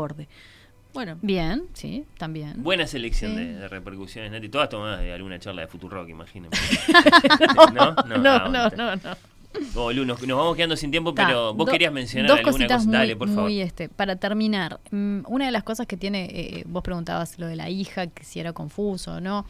Este, me parece que quizás también, no por cualquier cosa, acá todo lo que hay son madres e hijas, y no padres Claro. e hijas o pa- madres e hijos, ¿no? Este, y me parece que en ese sentido, la cuestión de la crianza de una madre hacia una hija eh, está quizás, eh, o la, me parece que se insinúa esto, está eh, atravesado por la idea de que vos te estás, en el momento en que como mujer estás criando una hija, también estás criando una futura madre. Hmm. Y eso es el tema de una película extraordinaria que ojalá que se estrene pronto acá en Uruguay, que es eh, Petite Maman de Céline Chama, directora de eh, Pequeña Retrato- Mamá. Pequeña Mamá. Pero, pero por cómo se usa esa palabra en francés, ¿cómo sería mejor traducir? No sé, en Ah, realidad no sé, no porque en no realidad petit mam, o sea, en francés el diminutivo no, no, no, no- o sea, vos no puedes decir mamita, no puedes cambiar una palabra, no lo puedes pegar al final, lo tenés que poner al principio. Por Entonces eso. sería como una mamita, pero como Pero no se usa. eh, petit maman me parece que no. No, No, o sea, mamá, mamá no. es el- la, la forma coloquial familiar de decir madre, ¿no? Entonces, pero no, acá, eh, lo que pasa es que yo digo pequeña mamá porque eh, eh, esta película tiene un elemento de fantástico que hace que una niña se encuentre con otra niña y que descubran que esa niña con la que se encuentra en realidad es su madre. Mm. Bueno. Es Su madre de niña. Su madre de niña. Mm. Me parece extraordinaria la idea. Divino. Es preciosa la Yo película. la tengo pendiente para ver, pero ya la. la- Así la que, está, cuando la veas y quizás cuando se estrene, ahí podemos proponer un día para conversar. Y podemos hablar de madres paralelas hablamos también. de madres porque paralelas que te- yo la tengo uf, pendiente. ay, ay, ay, ¿Cuántos temas? ¿Cuántos temas? Y una última cosa que me queda un minuto es decirles que eh, la Amica Geniale, Sí. esta serie de cuatro novelas, Cinco. cinco novelas de eh, Elena Ferrante, eh, fue el objeto también de, este, de un pasaje a pantalla mediante serie. Sí. Una serie mm, italiana, linda, bien hecha, este, que está ahora disponible en HBO Max, que se puede ver desde. Uruguay.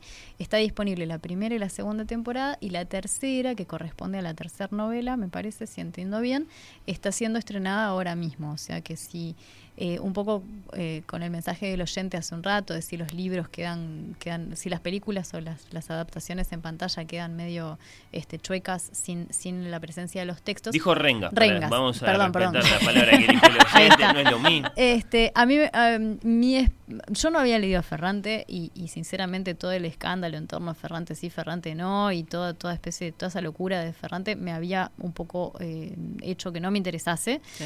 Este, entré a través de la película y, ah, eh, y después fui a leer la novelita, esta me pareció muy buena.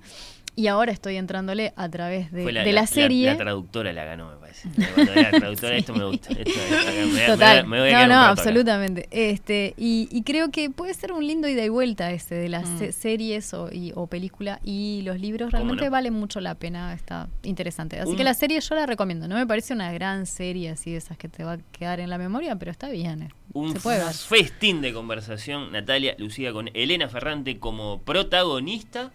Las invito a que se queden unos instantes y recibimos a la invitada antes de despedirlas. Muy bien. Muy bien.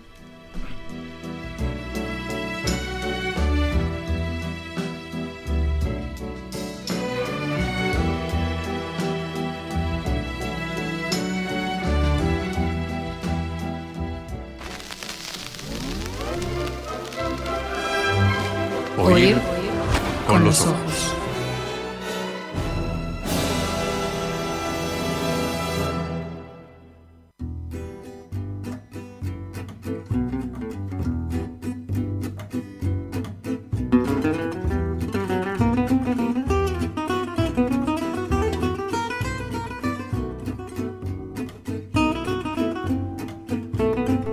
Con los ojos en Radio Mundo. Ya se va a venir nuestra invitada, que de hecho ya nos está acompañando acá en estudios. Es la maestra Natalia Salinas. Bienvenida, te saludo así, digamos, eh, informalmente. Después te voy a saludar formalmente. ¿Cómo estás? Hola, ¿qué tal? Muchas gracias por la invitación, Fernando, y un placer compartir este momento con ustedes y la audiencia del programa. Bueno, no, eh, encantados, encantadísimos. ¿Cómo, ¿Cómo estás pasando? Porque ya hace unos días que estás acá en Montevideo. Sí, me vine un poquito con anticipación, eh, aprovechando que también tengo gente muy querida aquí en Montevideo, hace muchos años que no vengo, así que sí, contenta por... ¿Gente de música? ¿Gente músico? No necesariamente, Ah, tengo como ah. un historial de amigos por otros motivos, intercambios en la universidad muchos años atrás, así que un buen momento para, aparte de compartir mi oportunidad de trabajo profesional, de reverlos y pasar unos buenos días. Bueno, interesantísimo eh, que estés acá. Hay muchos temas para, para conversar contigo, Natalia. ¿Cu- cu- cuánto decís vos, eh, Lucía, que vamos a demorar en ver una maestra eh, al frente de una filarmónica de Berlín, de una filarmónica de Viena? Tira una profecía. Dale. Te voy, a, te voy a decir como dijo Susan Sontag, déjame ir al- a pensarlo un ratito y ya te contesto. Vos, Nacho, no te- te tengo la querés ninguna jugar. idea.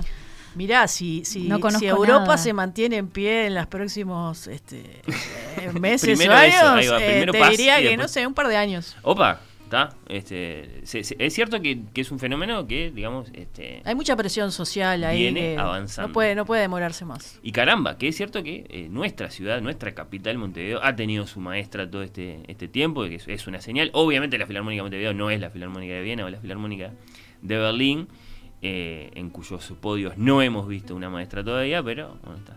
Eh, la, la respuesta de Natalia la vamos a guardar para el Guardala, ratito. guardala para el Obviamente, ya la vamos a interrogar al respecto. Bueno, ustedes, Nacho y Lucía, pasaron bien hoy. Pero lo más Demasiado bien. Ya te terminé tan entusiasmada que creo que hoy voy a ver por tercera vez este, la hija, la hija oscura. Eh, me quedaron un montón de consultas de la audiencia, yo qué sé. Mónica, ¿cu- ¿cuál es la serie de la que hablaste al final? Porque estaba atenta. Perdón, la, la, la serie se llama La Amiga a la hija Genial oscura y de pronto, ahí va. que, y está en HBO Max. La amiga genial basada en la, en serie de en novelas. la serie de novelas que de se Elena llama La. Mica Geniale. eh, se llama toda la serie así, también se llama la primera novela así, lo cual puede llevar a un poquito de Ah, confusión. perfecto. Ta, después otros apuntes que pedían, porque también hablaste de una película de, de Celine, Celine se llama. que se llama Petit Maman. Petit Mamá. Esa hay que esperarla un poco. Yo asumo hay que, que buscarla. Cinemateca la va a Sí, traer. Hay hay, que que, buscarla si decirle a tienen. Cinemateca que la trae. Sí, por Cinemateca favor. trajo en su momento el retrato de una Sí, mujer en sí, llamas, sí, ¿no? sí. La va a traer, la va a traer. Y, y si nos está escuchando eh, María José, que a veces nos escucha, seguro que, que- que en este momento él está respondiendo a la radio, pero no tiene ganas de escribir por WhatsApp. Sí. Bueno, gracias Nachu. Contrario. Eh, Lucía, por, por haberme acompañado este rato. Nos reencontramos para más temas. Hay muchos, eh, va a haber que elegir. Sí, sí, sí. Bueno, Tenemos eh, no- conversaciones pendientes. Lo seguimos por, por mail. Brevísima pausa y se viene la entrevista, esta vez musical, a Oír con los Ojos.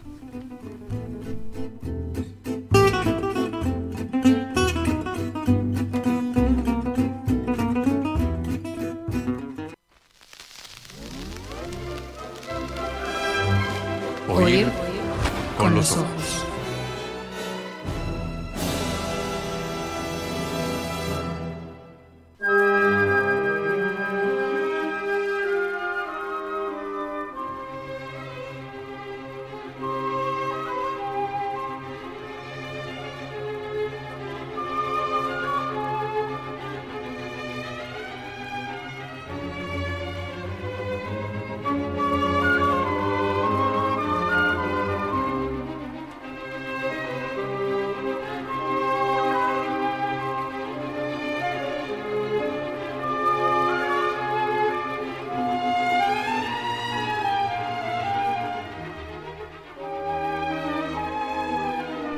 Suena música de Franz Schubert y por un instante nuestra invitada se dejaba llevar ahí por el, por el compás, hacía alguna indicación y todo. A mí me gusta mucho eso. Bueno, nuestra invitada musical de hoy cree sinceramente en la capacidad de la música, en tanto que expresión artística, de transformar la sociedad en la que vivimos. Tengo total convencimiento de que la música nos eleva, nos transforma a todos. Ha dicho en pocos días tenemos en este 2022 un nuevo Día Internacional de la Mujer y nuestra Orquesta Filarmónica de Montevideo propone un concierto en el Solís, concretamente el 9 de marzo, al otro día de la marcha, a las 19.30 horas, en homenaje a la compositora René Pietrafesa Bonet, en primer término, que despedimos hace muy poquito. Se interpretará su Elación, una de sus composiciones orquestales con una nueva obra, un estreno, un encargo para este mismísimo concierto, para este 8M del 2022, de la joven compositora uruguaya Sofía Sheps, con la trágica de Schubert, que ahí suena su sinfonía número 4 en do menor, y con dos obras del que para muchos de nosotros es el más genial orquestador que ha existido, el francés Maurice Ravel. Vamos a poder escuchar su Sherezad, primero, con todos sus ecos árabes, y su gran danza de la muerte, después su maravillosa La Vals, todo bajo la dirección de precisamente nuestra invitada, la maestra argentina Natalia Salinas. Bienvenida ahora formalmente, gracias por estar acá. Muchas gracias nuevamente, un placer compartir este momento con ustedes. Bueno, bueno, eh, Natalia, tengo mm, entre mis notas así una especie de recorrido para esta conversación que abarca, bueno, conocerte a ti, tu historia musical, preguntarte sobre generali- generalidades del, del mundo de la música clásica. Y, y como sin duda estarás acostumbrada al, lugar de la mujer, eh, muy especialmente en el, en el, en el atril de dirección de, una orquesta, para después pasar al concierto y a, y a la música. Eh, pero primero, ¿con, con, con qué sentimiento llegás a este 8M de, de 2022 que lo vas a vivir acá, acá en Montevideo? Bueno, eh, en principio quiero decir que es eh, la primera vez que estoy dirigiendo en Uruguay. Así que también mi debut frente a la Filarmónica Montevideo, lo cual me tiene muy contenta, expectante también. Y eh, yo actualmente no estoy viviendo en, en, Argentina y hace dos años que no vengo hacia la región. Así que estoy como también como con mucha emoción de estar cerca de Argentina, de Buenos Aires y, y bueno, para mí Montevideo porque también conozco gente de aquí, es un lugar como muy especial. Así que bueno, trabajando desde un lugar muy cómodo. son cosas re básicas las que voy a decir, pero el hecho de poder conectar con un, con un grupo, con una orquesta desde el mismo idioma, desde una cultura similar, se hace todo como mucho más fácil cuando estás afuera y trabajas con músicos en otro idioma. Hmm. El tipo de comunicación y acercamiento es diferente. Entonces aquí me pasa que a medida que avanzan los días de ensayo con la orquesta, bueno, es la naturalidad de estar eh, realmente entre contextos eh, culturales similares y eso me da una sensación de calidez total. Ojalá te tengamos muchas veces dirigiendo eh, por acá. Te toca hacerlo esta vez en este en este marco, en este contexto, el, del 8M. ¿Qué, representa la, fecha para vos? Eh, mira, yo creo que mm, es principalmente una fecha muy importante. se han hecho muchos avances en los últimos años respecto al lugar de la mujer en lugares profesionales. En mi caso, debo decir que sobre todo creo los puestos de liderazgos siempre son como los más resistentes y, eso se puede ver eh, también a nivel mundial.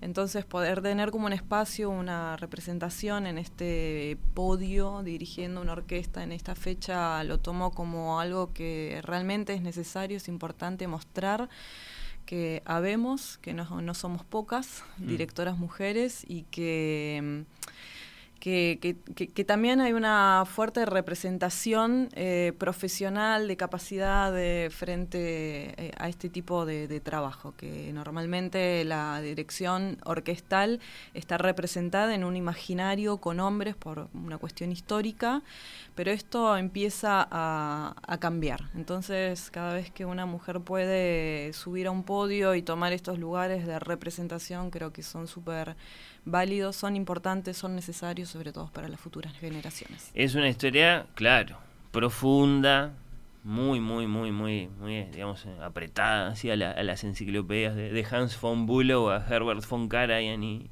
y, etcétera. ¿En qué, ¿En qué momento exactamente de ese cambio del que hablas crees que estamos, sentís que, que estamos en un momento así como muy inicial, un momento ya de empezar a ver cosas eh, importantes? Mira, yo creo que mm, todavía hay mucho eh, terreno por allanar, porque sí hay una cuestión de visibilidad que ha cambiado mucho y se ha denunciado fuertemente el hecho de que hay pocas mujeres en el podio.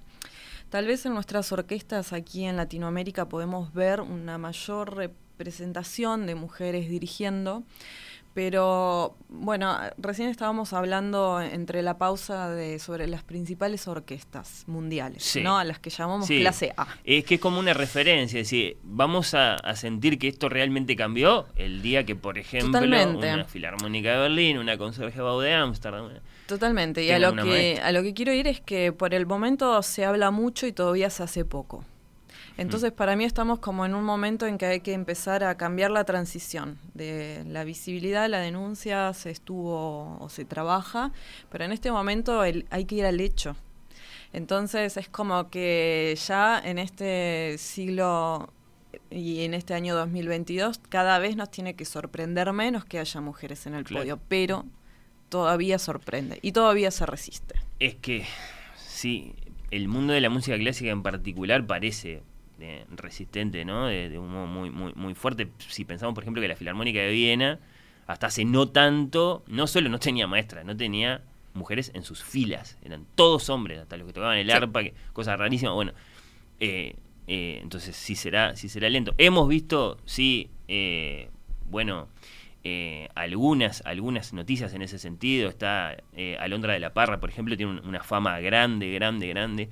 Tuvimos a Alicia Amadío aquí, a mí me gusta mucho bueno, la, canadiense Bárbara Hannigan, eh, la lituana Mirga Grashinite Tila, que la, he visto, me, ha deslumbrado muchísimo.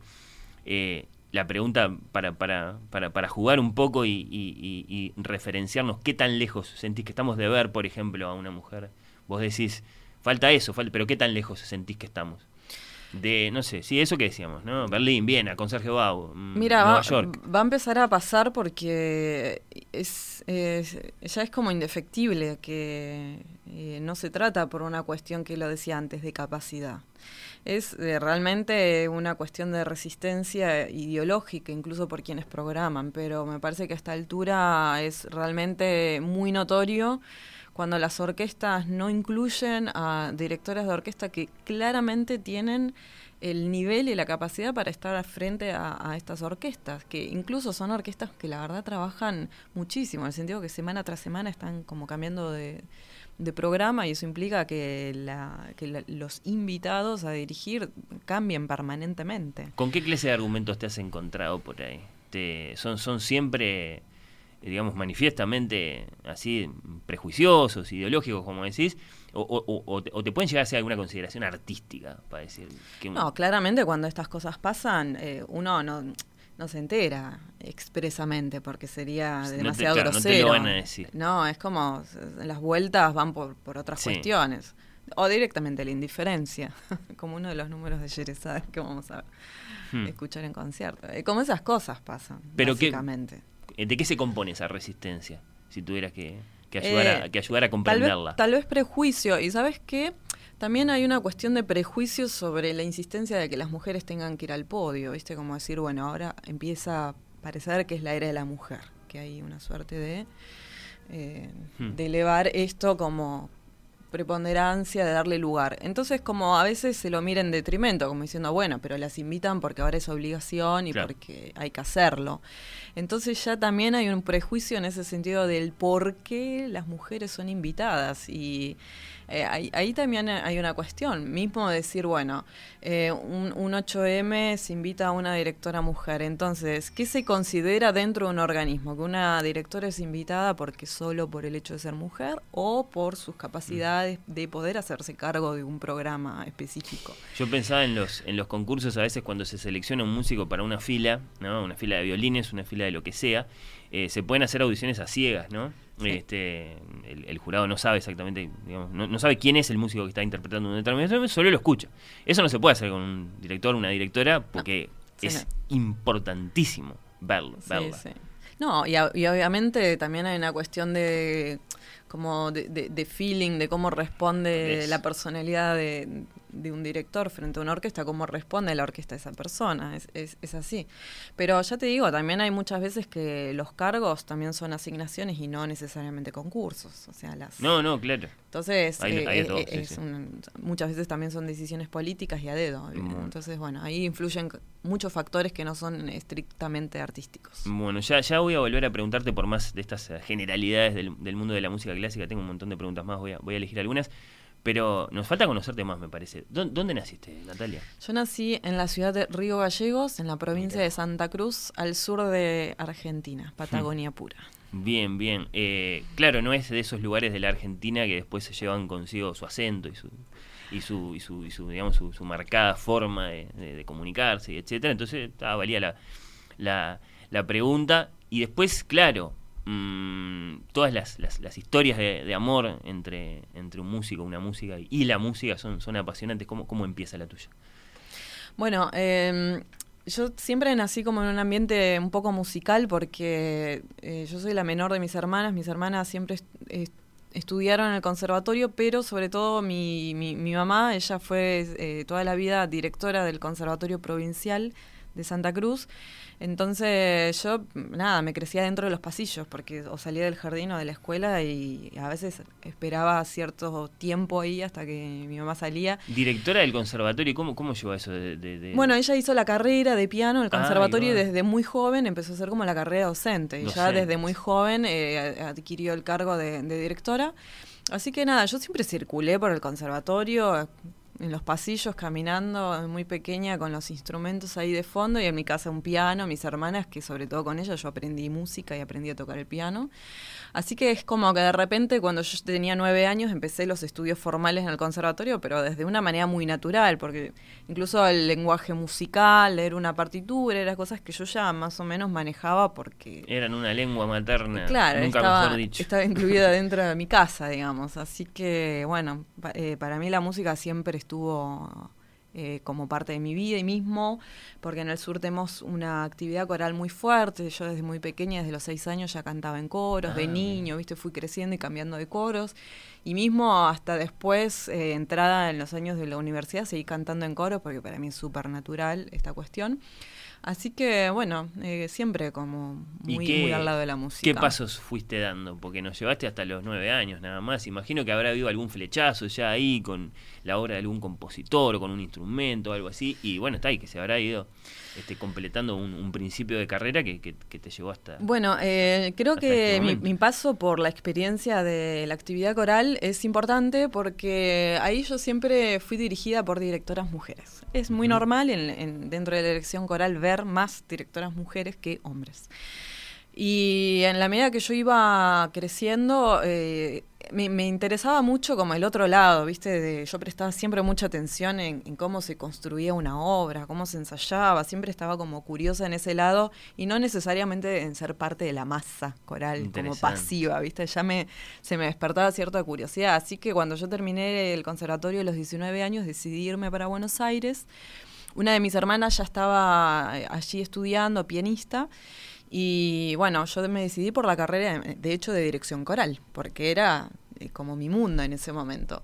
Y cuando estoy allá, eh, empiezo a vincularme más fuertemente con, con el mundo orquestal, yendo a conciertos y porque también el primer año en la Universidad Nacional de La Plata, que es donde yo me formé, eh, el primer año es- es en conjunto, junto con los colegas de dirección orquestal. Así que yo dije, no, yo voy a intentar las dos cosas. Y la verdad es que cada vez que estaba metiéndome más en el mundo de la orquesta, más me fascinaba y fui de a poco abandonando el coral porque dije, no, esto es lo que yo quiero. ¿Tenías compañeras?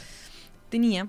Y esto es interesante porque no había tanta desigualdad de números. Mira. Y yo te voy a decir una cosa, yo nunca tuve prejuicios con la cuestión de, de ser mujer y dirigir, porque ya te digo, siempre desde mi imaginario, incluso mi, mi- mi madre siendo directora de, de un conservatorio, ella estaba a cargo de un cargo de liderazgo, luego siempre fui dirigida por mujeres, entonces para mí di- elegir la carrera de dirección era súper natural. A medida que fui entrando al mundo profesional empecé a ver los prejuicios, esto es muy interesante, porque es como eh, de repente fue un baldazo de decir, "Pe- pero ¿qué está pasando? Y también un aprendizaje ¿Se en reconocer... en algo concreto eso, en algún episodio, en alguna cosa que, que- que como que te marcó en ese momento?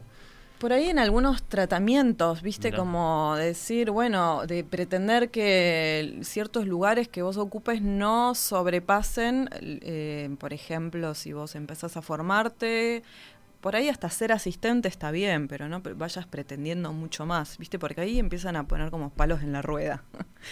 Entonces, em, creo que, que- que sobre todo en esas cosas, ¿no? Porque siempre, mayoritariamente los músicos están acostumbrados a ver una imagen masculina. Una imagen masculina por ahí representa ciertas, eh, ciertos ideales de eh, autoridad, etcétera. Entonces, por ahí, cuando te ven joven, ya por el hecho de ser joven, cuando uno empieza la carrera, siempre hay prejuicios, esto es más allá del género, pero sobre el género también, ¿no? Entonces es como que también uno frente a los organismos orquestales tiene que aprender a construir un carácter para Mm. hacerse respetar y para que los límites del respeto no se traspasen. Y ya esto desde muy temprano, en- al inicio de la carrera. Ahora para mí es como mucho más fácil estas cuestiones, pero al inicio eh, las cuestiones del respeto siempre hubieron situaciones en las que me, vi- me- me vi confrontada y que fui trabajando a lo largo de los años y de Claro. experiencia en experiencia. ¿no? Y te pasaba que no es que sea una contradicción, pero bueno, tiene su, como su toque particular eh, vivir todo eso y al mismo tiempo en, en tu privacidad, en, en- en tu pasión por la música, deslumbrarte con videos de grandes maestros y tenías a tu favorito y todo eso. No, totalmente. Es que para mí siempre pasa es que cuando las hay situaciones que son extra musicales, yo digo, qué innecesario y qué pérdida de tiempo. Primeramente porque tenemos el privilegio de poder dedicarnos a la música, a poder vivir de esto en, en, países donde no, necesariamente la cultura sea los, eh, un lugar favorito, ¿no? Y ya hemos visto en la época de pandemia que, que fueron los primeros lugares que fueron cerrando y, mm. y dejando fuera de presupuestos y de ayudas económicas. Entonces, viste, cuando se presentan estas cuestiones de realmente extra musicales, de ego, de lo que sea, yo digo, ¿qué, qué, pérdida de tiempo? Y realmente en, cada momento que los directores pasamos de estudio, que pasamos muchas horas solos, eh, imaginando grandes mundos atrás de las obras, em, yo trato siempre de concentrarme en esto, justamente, en lo que acabas de decir. Es decir, el proyecto es la música, el proyecto es, eh, trabajar un programa al más alto nivel posible y brindarle esto a la sociedad, porque finalmente el fin es eh, qué pasa con la música, qué le pasa al público con la música, ¿no? Estamos eh, al servicio de nuestra sociedad y ahí es donde tiene que estar nuestro foco.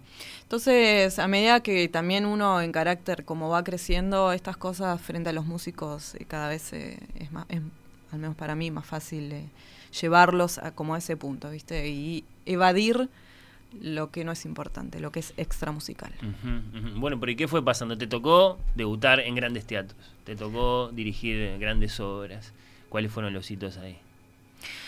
Em, mira, eh, yo, creo que hay cuestiones como muy personales. Eh, creo que en una o dos experiencias por ahí hubieron cosas de al principio, al inicio de mi carrera, de respeto en el sentido de por ahí recibir comentarios, pero eso siempre pasa dentro de las orquestas, recibir comentarios de los, de los profesores que por ahí cuando te ven joven especulan con que si sabe o no sabe. Pero después a mí me pasa personalmente que también por el carácter que yo tengo, siempre que me paro frente al podio y primer ensayo voy muy enfocada porque voy muy concentrada en la música. Entonces a partir de ahí, no sé, me parece, no, se permite la permeabilidad de, que lleguen como otro tipo de cosas. Entonces, capaz que no soy la mejor persona para contar malas experiencias, porque he tenido buenas. No, no, pero contanos las buenas, justamente. Yo me refería a los hitos en el sentido de que, bueno, está, después de, de, esos, de esos pasos que fuimos siguiendo uno a uno, te tocó debutar en el Teatro de la Plata, por ejemplo. Sí. Te tocó dirigir eh, fuera de tu país. En, en, el Teatro Argentino de La Plata tuve la oportunidad de, entrar gracias a, mi profesor, un gran, gran director de, orquesta de la región, maestro Carlos Vieu. Él siempre fue muy generoso conmigo y tuve la oportunidad de, acompañarlo mucho en, eh, viéndolo en ensayos y este tipo de cosas y fue él el que me permitió trabajar por lo menos durante tres años en este teatro realizando asistencias en ópera y eso me llevó a que en una de las asistencias que siempre pasan estas cosas, el director invitado, eh, hay una fecha que no podía cumplir. Entonces, bueno, esa fecha finalmente, ya que yo hacía la asistencia de toda la producción, dijeron, bueno, última función, la hace Natalia.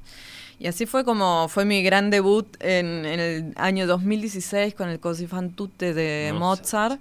Y nada, fue una enorme experiencia porque la verdad es que, bueno, he trabajado con grandes solistas con los que aún guardo una excelente relación y fueron años de muchísimo aprendizaje. ¿Qué tuvo de especial esa noche ahí en el foso del, Teatro Argentino de La Plata con Mozart?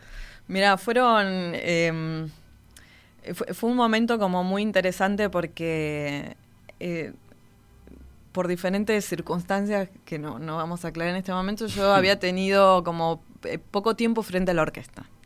Entonces, eso genera por ahí como suerte de miedo para los músicos. Decir, bueno, pero es que no conocemos del todo la batuta de, de esta persona, ¿no? Entonces, llegar al podio y, viste, llega la función, encima del COSIA hicimos la función, la, representación completa, sin cortes, como tres horas de música, ¿viste? larguísimo, no terminaba más, tipo casi un hombre de Wagner. Eh, entonces, la verdad es que me acuerdo muy claramente que ya en los primeros números era como que había una suerte de de, probar en el foso, bueno, la, la, confianza, en decir, bueno, funciona o no funciona, vamos solos o no vamos solos, ¿no? Así que yo creo que lo primero que sentí en ese momento es decir, bueno, voy, muestro la seguridad de que estoy acá, segura, sé lo que hago, y a partir de ahí, viste, ganar la confianza de, de los músicos y después ya empezar a, relajarnos. ¿Conciencia de público o no? Porque eso también era nuevo. Eh, sí, eh, también, pero creo... En el foso capaz que estás más tranquila en, el- ese sentido, no sé. En el foso estás más preocupado por otras cosas, Claro. te olvidas del público, porque, olvidás, sí, porque sí. tenés a los solistas, tenés a los coros que están allá al fondo, entonces es como que hay una cantidad de cosas por coordinar que te olvidas, del público te acordás cuando aplauden o cuando se ríen y qué sé yo, pero de todas maneras vos to- estás en un permanente continuo de, de cómo son los pies para la siguiente entrada, Mm. o mismo cuando justo Mozart, que tiene muchos recitativos, tampoco te podés relajar mucho porque tenés que ir siguiendo el texto, entonces realmente siempre hay Recitativo, foco. claro. eh, momentos francamente teatrales que tienen estas óperas del, del siglo XVIII. Habladas, no hay totalmente, música, claro, sí. Pero, eh, no- ¿Y salió perfecta? Porque puede haber pasado eh, alguna Siempre macana, pasan eh, pequeños corrimientos, pero no, eh, fue una función eh, súper... Son momentos para el director ese justamente. No, fue una función súper linda y de hecho, a ver, cuando la ópera ya está al final de sus funciones, a mí me tocó la sexta función y última. También una cuestión de, de inercia de la orquesta, Claro. que la orquesta va casi sola, La ¿no? repetición. sí, sí. Totalmente. Entonces eso también me ayudó mucho y me acuerdo que ese, ese día yo estuve también como muy acompañada por mi maestro que en ese momento eh, estaba eh, hablando conmigo y me dice, me- fue creo el primer momento que, que él me habló de cómo sentir a la orquesta. Entonces me dice, vos cuando vayas al foso no trates de cambiar la inercia de la orquesta. Sentila, acompañá cuando tengas que estar de manera activa para alguna cuestión puntual, está, pero si no, también confía en los músicos. Y me acuerdo que en ese momento ese consejo fue crucial porque lo entendí apenas empecé a dirigir y empecé a sentir la orquesta de otra manera. Hmm. ¿Qué, qué otra eh, experiencia eh, te gustaría recordar? ¿Pasaste por otros teatros? ¿Saliste de la Argentina? ¿Algún otro destaque? Bueno, eh, tengo mm, también como, en, en- mismo en Argentina, cuando hice el debut con la Sinfónica Nacional de Argentina, en, en una masterclass con el maestro Calderón, Mm, Una leyenda. una sí, sí. leyenda. Pedro Ignacio Calderón. Estuvimos trabajando con él la quinta sinfonía de Mahler, eso me marcó muchísimo. Eso fue el año siguiente, 2017. eh, y fue como un primer pie. Ahora yo ya trabajo como de manera más continua con la Orquesta Sinfónica Nacional Argentina, ya como directora invitada, pero en ese momento era una alumna del maestro Calderón. Y ese momento, y sobre todo dirigir una música tan, tan profunda como la música de Mahler, fue algo que Hmm. me marcó desde lo emotivo muy, muy fuertemente. ¿Te quedó también alguna frase de, de Calderón ahí que, que llevas contigo? Eh, mira, Calderón es una persona como muy interesante porque en medio de los, de los ensayos él es una persona como muy eh, muy cálida y que te- todo el tiempo te habla de como de cosas muy cotidianas, ¿no? Entonces, eh, por ahí hablar de, de cuáles son sus, su- sus gustos, eh, qué sé yo, culinarios, de bebidas, de cosas así. Es una persona muy genial. Pero bueno, no, en medio de los ensayos eh, es que ha dicho tantas cosas, pero mm, eh, me acuerdo, sí, que un gran conocedor de la obra y enseguida vincular, qué sé yo, el inicio de la quinta de, de Mahler con la con el movimiento lento de la tercera de Beethoven, la patética de, de Tchaikovsky. Entonces, viste, como una persona ya de tantos años que puede sintetizar un- en un poco la historia de la música, es decir, para conocer y entender el porqué del inicio de la quinta de Mahler es necesario ir a estas sinfonías. Entonces, para entender la pulsación de, de esta marcha fúnebre, Sí. etcétera. Entonces, eh, en esos momentos fueron como grandes guías, de decir, ok, vamos por acá. Estamos conversando con la maestra Natalia Salinas, directora de Orquesta Argentina, que vamos a poder ver el próximo miércoles en el Teatro Solís. De eso vamos a hablar después de la pausa, hay varias horas, además de que me quedan otras generalidades para conversar con ella.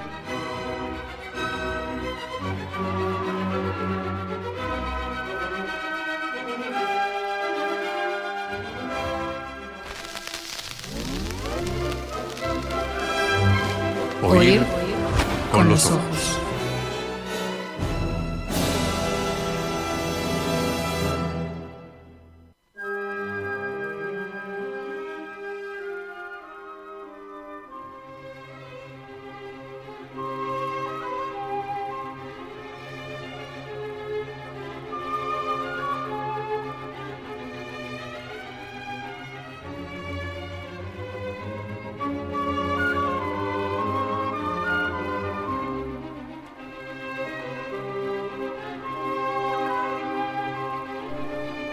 conversando con la maestra Natalia Salinas.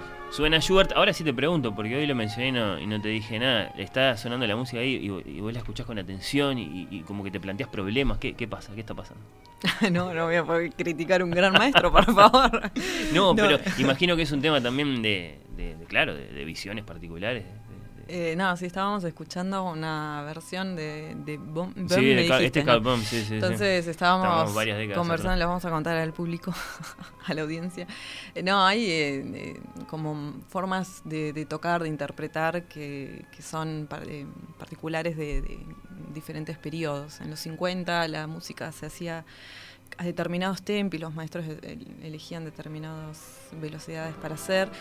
Y, em, ¿Qué diríamos? ¿Que eran un poco más libres, tal vez? Ah, um, em, por ahí tempos en general más lentos, más pesados. Eh, luego, desde los 60, que empiezan a, trabajarse las revisiones críticas a partir de Hanon Kurt, eh, muchos de los repertorios clásicos. Ese es un fanático para ubicar el nombre que acabas de mencionar, un, un este, ¿cómo decirlo? Un un, severo sensor, digamos, de, de, la fidelidad y de respetar lo que dice la partitura. Y... Sí, y, y, e ir atrás en la historia de la música y decir, bueno, a ver, toquemos con, tratemos de reproducir los instrumentos de la época para ver cómo sonaban, ¿viste? Hay muchas versiones de Harnoncourt que son con eh, instrumentos originales. Sí, sí, por supuesto. Entonces, bueno, eso también ha llevado a, una revisión crítica, decir, bueno, los tempos son correctos, los que normalmente se hacen, la forma de ejecución, la forma de articular la música, de cómo la decimos, y él ha hecho muchos cambios al respecto de, de esto. Entonces, a partir de él es que también hay una, una suerte de un antes y un después. Qué aventura esa, ¿no? De,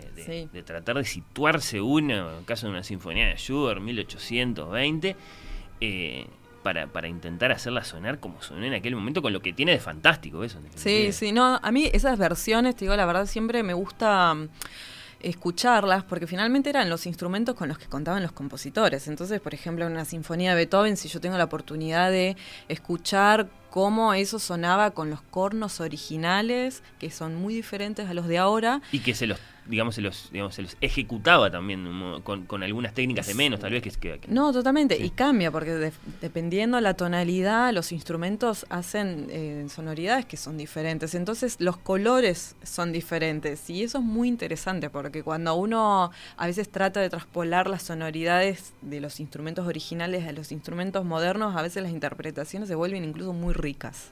Claro. Claro, claro. Bueno, está, vamos a escuchar un Schubert diferente este miércoles entonces al del maestro Carl Baum, en este caso dirigido por la maestra eh, Natalia Salinas. No tenemos por qué ir en orden a los, a los efectos de, mencionar las obras que se van a poder escuchar esa noche, que es la noche, repito, de este próximo 9 eh, de marzo. De, de Schubert, capaz que tenemos una idea como medio esquiva en tanto que sinfonista, porque es, digamos, es autor de, de, grandísimas canciones, ¿no? de grandísima música de cámara, y sin embargo dejó varias sinfonías alguna que se perdió, alguna más famosa que otra, la inconclusa, naturalmente. Inconclusa, sí. Y esta, y esta sinfonía. ¿Cómo le presentarías ahí la cuarta al público? Muy joven, él tenía 19 años estaba como en medio de, unos eh, procesos de cambio de trabajo, de que si esto me sienta bien o no. 19 igual, Schubert es, ya es más de la mitad de la vida, pobre.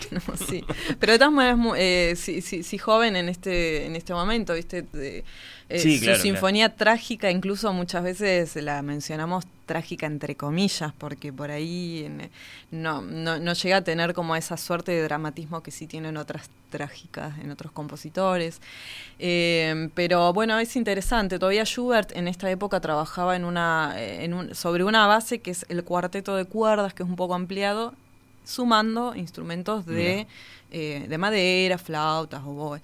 Entonces tampoco es una orquesta tan grande, digamos, todavía es eh, bastante clásica en, este sentido. Claro, no es la orquesta de la novena, por ejemplo. Claro. de la novena de este, Schubert, quiero decir. Eh, totalmente. Así que, bueno, nada, es una, una sinfonía que si bien em, está denominada por él mismo de, de esta manera, eh, yo creo que hay una dualidad en cuanto al carácter este entre trágico y no, porque después vamos a ver otros movimientos que, bueno, por ejemplo, el segmento que escuchábamos recién, eh, como esos más, claro, más animados, de cambio de colores entre eh, estados anímicos más más abiertos, más lumínicos que oscuros. Acá la pregunta que, que, te hace el que nunca escuchó la obra o el que la tiene poco escuchada, siguiendo, bueno, eh, esas cosas que se dicen por ahí. Acá teníamos en, el Uruguay, lo, lo, extrañamos mucho algunos de nosotros, un gran melómano que era Lincoln Maistei, que decía, melodista, Mozart, por supuesto, y Schubert. Totalmente. los que rivalizan en eso, en todo caso, eh, eh, vamos a escuchar grandes melodías en esta Sí, sí, sí, totalmente. Yo creo que esto es, es como su marca pero también la manera en que utiliza la orquesta, los colores de los, las armonías, las, los acordes que acompañan las melodías. También allá hay un Schubert que a pesar de que es joven empieza a poner su marca. Pero sí, para mí siempre Schubert es como muy profunda en ese sentido. siempre tiene una capacidad de, de generar melodías como sintéticas eh, coherentes, redondas, como perfectas. y sí, esto lo vamos a escuchar y está lleno en, esta, en esta sinfonía. No la vamos a escuchar este, en, este, en este concierto, pero ya que estamos hablando de él, ¿cómo, tenemos que entender la, inconclusa? ¿Qué es lo que pasó ahí? ¿Es, es un proyecto que, simplemente este, no pudo terminar? ¿Será que sintió que iba por un camino equivocado? ¿Vos tenés alguna interpretación al respecto? ¿Por qué quedó esa obra así con solo esos dos movimientos?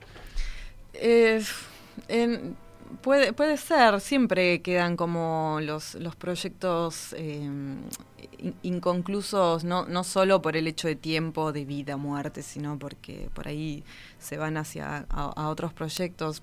No sé eh, específicamente. hay eh, también las sinfonías de, de Schubert esto lo digo ya desde un lado más musicológico, hay como una suerte de renombramiento de las sinfonías. Bueno, sí, la inconclusa no es más la octava ahora, en los últimos tiempos. Sí, Exactamente. me la complicaron. No, entonces a veces pasa que también los compositores estaban en medio de un proyecto, después saltan a otro y saltan y, estas cosas pasan. Beethoven también pasaba, ¿no? Con la, como algunas sinfonías de él, quinta, que empieza en un periodo y la termina más tarde. Estas cosas pasan entre los compositores. Entonces. No necesariamente hay un gran misterio, era algo que, podía pasar. No, en esas cosas a mí me gusta como naturalizar y humanizar el hecho de la vida concreta de, un compositor. Que... Bien, bien. Eh, mencionemos por favor las otras obras que, que se van a poder escuchar eh, esa noche. Eh, hay un homenaje a la maestra eh, Pietrafesa Bonet, recientemente eh, fallecida. Eh, ahí capaz que ya integro esta otra pregunta. ¿Cómo te recibió la Filarmónica, el maestro Martín García? Seguramente hablaron mucho de la importancia de programar una obra de esta compositora en este concierto. Sí, de hecho el programa original no incluía la, obra de René y, en medio de, que el proyecto iba avanzando lo conversamos muy especialmente. Con Martín tenemos un excelente diálogo. Eh, entonces eh, era claro que cuando él me propuso que hagamos este homenaje, yo dije sin duda hay que hacerlo. Eh, la verdad es que René, si uno empieza a leer el currículum de, ella, es realmente impresionante. Es una mujer que, dentro de la comunidad musical, no solo en Uruguay, es súper importante, pero también por todo la proyección que tuvo internacional y sobre todo en Francia, de que también ella es mitad eh, nacionalidad francesa, ¿no? Eh, así que me parecía absolutamente importante que, esto suceda en conciertos. Su obra fue ejecutada no hace mucho por la Filarmónica, así que vendría a ser una segunda ejecución de, esta obra y me pone muy contenta de, poder eh, conocer de esta manera su, música, de, interpretarla. A mí la, la, música nueva, la música contemporánea me gusta mucho, es una de mis especialidades. Ya el proyecto de la el encargo de la obra de Sofía Sheps me parecía súper interesante y además sumar a una obra de una referente musical de aquí de Uruguay. Eh, para mí es un orgullo poder estar en medio de este proyecto. Buenísimo, sí, claro, ahí está, una obra de René Pietrafesa, Elación es el, es el título, y después un encargo, un estreno. Vamos a escuchar una, obra por, primera vez. Sofía Sheps es una compositora súper interesante, joven, ella es docente aquí en la Universidad de las Artes. Y con Sofía cuando empezamos a conversar sobre el proyecto fue muy gracioso porque, claro, como nuestros países están tan vinculados, hay muchos profesores que son de la Universidad Nacional de La Plata, donde yo me formé, que han venido a dar clases aquí a la universidad. Entonces hemos tenido los mismos profesores. Y lo que me pasa muy interesante con Sofía, que a medida que hablamos en medio de los ensayos, es como que me siento hablando el mismo lenguaje, porque claro, fuimos formadas en diferentes países, pero con los mismos profesores. Así que de alguna manera es como que manejamos eh, muchas eh, eh, cuestiones en común, digamos. Así que, bueno, estamos trabajando muy codo a codo con la obra. Eh, ella está presente, viste, en cada ensayo. Eh, cada ensayo mm, luego comentamos, eh, hablamos sobre detalles, que los probamos al siguiente ensayo. Así que estamos haciendo como un trabajo muy equipo. Estoy muy contenta con, con el resultado que estamos teniendo con la orquesta. Eso es diferente. Porque es como si lo hubieras tenido a, a Pancho Schubert ahí al lado tuyo para Claro. hablar de la cuarta. Es decir, eh, Sí. el proceso creativo Sí, como sí. que sigue más vivo, porque está la compositora ahí eventualmente. Y a mí me parece algo absolutamente remarcable de, de las orquestas y en este caso de la Filarmónica de Montevideo cuando se comprometen a la ejecución y a la interpretación de música de compositores contemporáneos, porque finalmente todos los grandes compositores que, que, que ejecutamos, Mozart, Beethoven, mismo Ravel, fueron los contemporáneos de su época. Lamentablemente esta práctica eh, después eh, se fue perdiendo, entonces es como que nos reducimos a tocar un grupo de obras que se considera como repertorio y fuera de eso la música moderna se olvida por completo. Sí, sí, como que se entiende que la música clásica es un cuerpo ya estable, está, es el que es y no. eh, Está, claro, y eso no- no- no- nos lleva así a, a- al, al- al gran asunto de si hay o no hay una continuidad de esa gran historia que viene, sí, por lo menos de- del barroco, pero antes en realidad y que llega claramente hasta Stravinsky y compañía, pero no tenemos tan claro si llega hasta ahora y, y- y si va a seguir. Vos decís que sí, porque evidentemente tu pasión por la música contemporánea. yo creo lo- que sí, y, y que también se, se genera como una necesidad de que estas cosas pasen porque la renovación de las programaciones en las orquestas empieza a ser algo casi inminente, porque ya cuando vemos temporadas donde los repertorios son siempre los mismos, es decir, algo está pasando. Entonces también algo pasa en el público. Al público también hay, que empezar a, a interesarlos con, con otras cuestiones. Pero vos sabés que el público, cuando escucha música contemporánea, enseguida dice complicado, feo, inentendible. Claro, pero porque ¿Y ahí nunca, porque nunca se trabajó en, en relación a la formación de público. Y a mí me parece que este aspecto es en lo que hay que reforzar cuando se eh, interpretan obras modernas. El público necesita más información. Tal vez si a, un- a una persona que va habitualmente al teatro le hablas de la Quinta Sinfonía, tal vez sabe más que nosotros, porque investiga, porque es curioso, etcétera. Pero de la misma manera hay que acercarles las obras modernas con información, es decirle el contexto histórico, qué pasó, qué piensa el compositor, cuáles son sus ideas. ¿Qué le decís de la, de la obra de Sofía Sheps, por ejemplo, de cara al Bueno, eh, Sofía, ahora para quienes son curiosos de la página del teatro, hizo, hizo un video súper cortito e interesante de, la obra para que ella misma lo explique, lo va a Después explicar mejor. Sí, totalmente. Y bueno, ella en realidad lo que quiso mostrar en esta obra es, es eh, qué cantidad de mujeres participan en una obra. Se llama demografía acústica y tiene el signo de porcentaje, porque el signo de porcentaje se va a completar de manera diferente según la orquesta que lo ejecute. O sea, este, est- esta ejecución va a contar con un, yo ahora todavía no lo sé, pero va a estar representado por el porcentaje de mujeres que tocan en la Filarmónica de Montevideo. Entonces, ¿de qué manera ella pretende que esto se visualice? Es ella primero genera momentos en que toca toda la orquesta completa y por ahí el mismo pasaje lo repite, pero solamente ejecutado por las mujeres de la orquesta.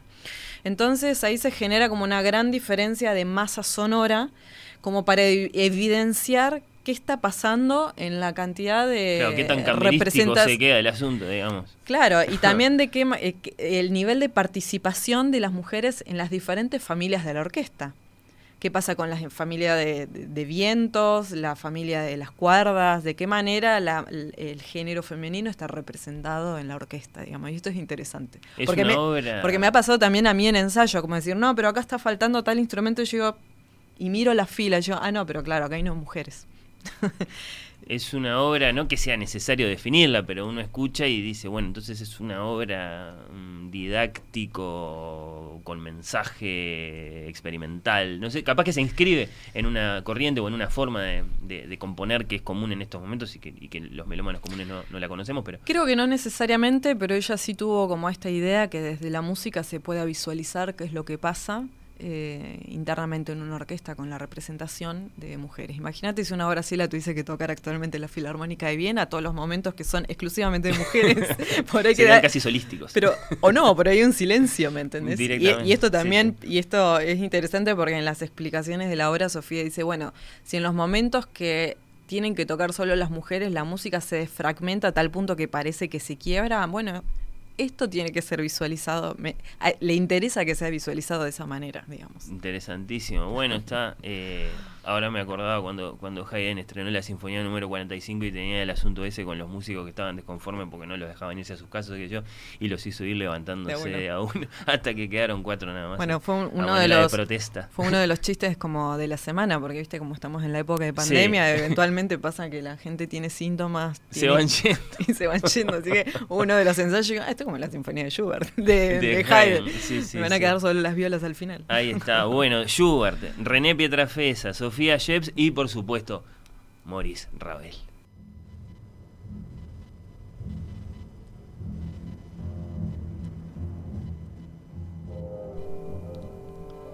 Son dos obras de, Ravel, no solo esta que estamos escuchando, que es la que va a cerrar el, concierto. Eh, es menos conocida ayer esa, me parece.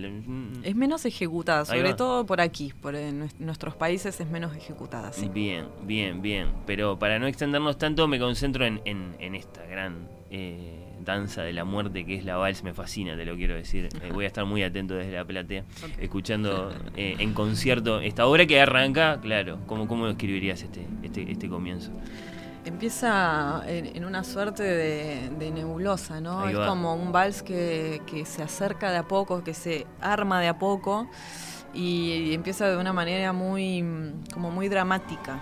No es un vals feliz al inicio. No, ah, mirá, yo estaba eh, recuperando ahora una, anécdota del compositor Francis Poulenc, que, era joven cuando Ravel eh, compuso la obra, después va a ser un gran compositor él mismo también, que aparentemente le tocó estar eh, ahí con Diaghilev y con otros tantos monstruos que había en la vuelta, no sé si Stravinsky creo que estaba, cuando Ravel le mostró a Diaghilev lo que iba a ser un proyecto para un ballet. Exacto. Y parece que que, que Diaghilev escuchó la obra con, con, cara de disgusto, no porque no le hubiera gustado, dijo es una obra maestra, pero no, es un ballet, no sirve para bailar esto. No, y de hecho dijo una frase, la, frase a continuación dice esto no es un ballet, es una pintura de un ah, ballet. Una pintura. Esa es la final frase que me parece genial, ¿no? Porque eh, evidentemente lo es. Igual, eh, finalmente mm, Ravel, en, yo no me acuerdo del estreno, a dónde fue que lo hizo, en qué país, creo que en Francia tal vez fue que se hizo una finalmente una representación de ballet. ¿eh? Se, se, hizo. se, hizo. se hizo, Pero no, no, claramente Diaghilev estaba como diciendo, es, maravillosa, pero yo no puedo bailar esto. claro, claro. Eh, y bueno, está, y después otras tantas interpretaciones que se han hecho de este vals, muy posterior a la, a la, gran época de esplendor de los valses vieneses, qué sé yo, y que además tiene toda esa violencia orquestal que le, que le pone Ravel. Entonces, bueno, es además ahí, eh, eh, eh, este comienzo de siglo, con todo lo que se venía, es como inevitable querer interpretar qué es lo que está este, narrando con música. Sí, este claramente también se habla como de la decadencia de un periodo, ¿no? Y que finalmente se habla del de como de la transformación también de la idea inicial de Ravel de, de, de, tal vez querer resaltar si un vals vienés porque no era el único que en la época estaba componiendo valses pero finalmente llega una suerte como de un vals como decadente para hablar de las sociedades vienesas de la época. Y, un vals que, que, tiene su felicidad pero que no esconde su, su mueca como amarga. No, y claro, y como que también una suerte de, de empezar a hablar de, esto, de una sociedad que, que también él em, empieza a criticar, ¿no? Después de periodos tan complejos políticamente también. Entonces, en ese sentido, creo que al final, en, lugar de resaltar eh, el periodo de, los valses vieneses de esplendor de gloria, hmm. él muestra más un poco la decadencia de que fue pasando un poco a posteriori. ¿Cómo la vivís la obra desde, desde el lugar de la, de la directora? De, bueno, em, a mí me, me, gusta como trabajar en este sentido los colores que, que, Ravel va interpretando, que va trabajando en la medida de la obra. Como bien dijiste al inicio, y yo estoy absolutamente de acuerdo, eh, Ravel es un gran, gran orquestador. Y Sí. cuando uno estudia en profundidad sus obras, orquestador, para quien no sabe eh, de qué se trata esto, significa de qué manera él trabaja los colores de la orquesta y, y- Sí. y- Cómo va las- asignando las voces. Las sonoridades sí. eh, que, que genera. Entonces, eh, en particularmente a mí esto me gusta trabajarlo mucho en detalle y estuvimos eh, con los músicos de la orquesta trabajando muy en detalle los conceptos eh, musicales sonoros eh, atrás de cada momento de la obra, porque en la obra vamos a encontrar diferentes momentos que, en que claramente se siente un vals y que vamos a querer, vamos a tener la inercia de querer movernos en la silla y bailar ese vals vienés del 1, 2, 3 de para arriba. Pero hay momentos en que realmente, como el inicio, son súper oscuros. Y hay momentos en que son realmente como, como fuertes en el tutti orquestal, que la per- pe- pero bombas en el sentido que extra la finura que normalmente caracteriza al, al vals vienés y un, un poco la bomba que irrumpe esto, como que lo rompe. En ese sentido, como esta época de eh, política también compleja de ruptura, también yo creo que él la representa en la música a partir de, de orquestaciones extra fuerte para lo que normalmente es un género súper delicado. Si nos queremos dejar llevar por el contexto histórico, claro, eh, acababa de terminar la Primera Guerra. eh, Exacto. eh, una Europa evidentemente, bueno, está en un, en un contexto único y, y bueno, está, y, y- y un gran artista como, como Maurice Ravel, eh, un, un gran compositor. Vamos a escuchar un poquito.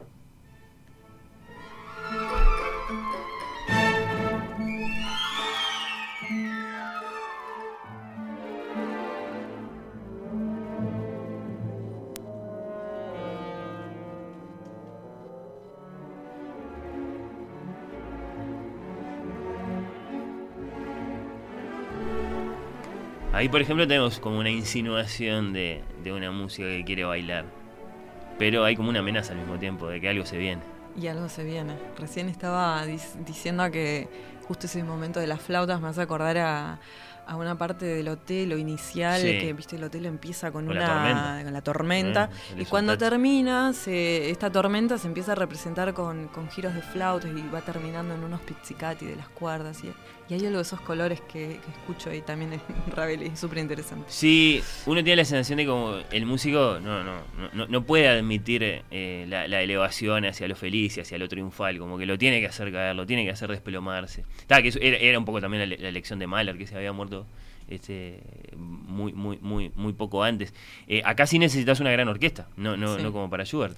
No, exactamente. Y eso lo van a ver en, en- en medio del concierto, la orquesta de Ravel. Ravel va a ser el segundo bloque del concierto, ya es la orquesta completa. Ahí va.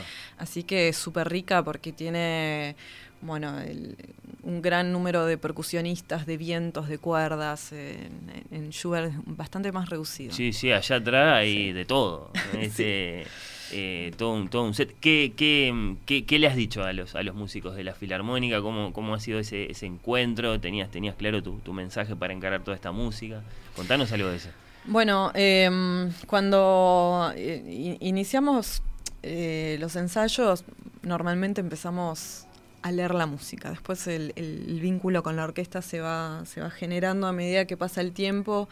Y, y en realidad, en- sobre todo en los rabeles, eh, hemos hablado sobre sobre cuáles son las intenciones de- del, del compositor, o mismo en Schubert o en las obras contemporáneas. A mí, me, ¿sabes qué? En las obras contemporáneas te voy a decir, me gusta hablar mucho de, de explicar de cuál es la intención del compositor a nivel textura, porque tampoco las orquestas están tan acostumbradas a tocar este repertorio moderno. Entonces, a veces hay que generar como una suerte de ayuda a decir eh, eh, por dónde va la música, cuál es la idea, como para ir entendiendo y generando forma.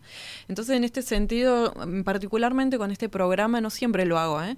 me, me vi como mm, en, en la necesidad o, o con la apertura de, de poder hablar de mucho de, de esto, de las intenciones de los compositores en cuanto a ideas, en cuanto a búsqueda de colores, en, en búsqueda de intensidad.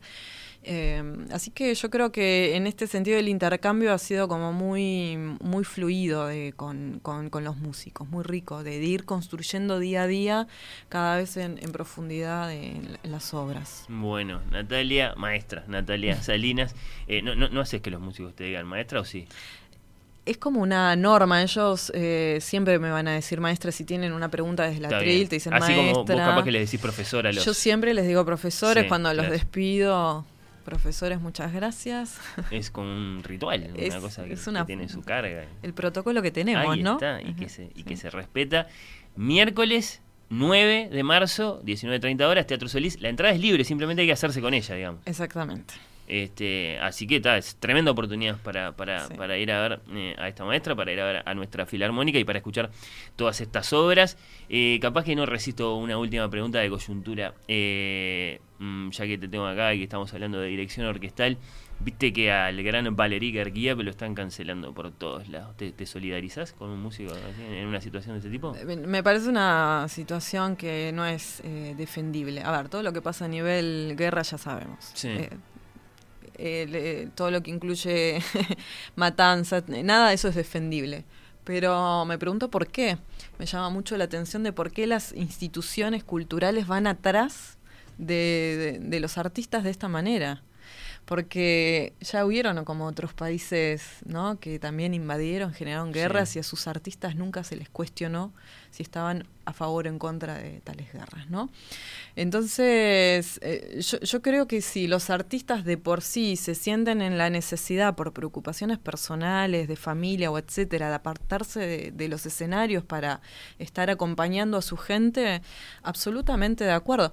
Y, lo- y los acompañamos, pero ahora que una institución te imponga, que tengas que dar eh, una opinión y que de eso depende tu, trabajo. sí. O sea, nosotros como artistas, de todo caso, hacemos todo lo contrario. Nosotros integramos, nosotros unimos, o sea, eh, eh, estamos más allá de las, de las fronteras. Y, claramente hay eh, artistas en Rusia, en Ucrania, que, que trabajan en colaboración, que son colegas, y una, una, una guerra no puede eh, generar todavía más distancia. Eh, nuestro arte y la cultura tiene que unificar y no separar. Y Es la- raro, como, como paso hacia la paz, la postura bajar es a un absolutamente artista de su- contraria, de su pero agenda, sí. es absolutamente reprochable. Yo no, no lo entiendo. No, lo, no, no lo defiendo en absoluto. Mm, ta, ta, ta. Es un gran músico, además, Valeria. que- Después viene el ser humano y sus opiniones y, y si- su cercanía o no con Vladimir Putin, pero eh, estamos, estamos hablando de un gran, gran músico, ¿no? No, no, totalmente. Pero también ahora está recayendo en Ana Netrebko, Sí, que también la desligaron de ciertas eh, eh, óperas. sí, sí, sí. En, no el- que- en el Met, por ejemplo. Y no sí. es que ella se desvincula de los trabajos, sino que la desvinculan. O sea, realmente irrisorio. Bueno. Natalia Salinas, maestra argentina, directora de orquesta, fue un placer conocerte, un placer de, de charla y bueno, te, te vemos desde la platea del Solís el miércoles. Gracias Bueno. por haber venido. Muchas gracias por la invitación y los espero también a toda la audiencia que vayan, invitarlos. Es un concierto realmente especial y la oportunidad de entrar gratuitamente y ver un gran programa. Aparte, tengo que decirlo, tenemos una gran solista, Adriana Mastrangelo, que es uruguaya. Es verdad, participación de la Comedia solista. Nacional, nos quedaron varias cosas sí. eh, afuera, pero mira cómo te despido, con el final de la vals. Ahí vamos.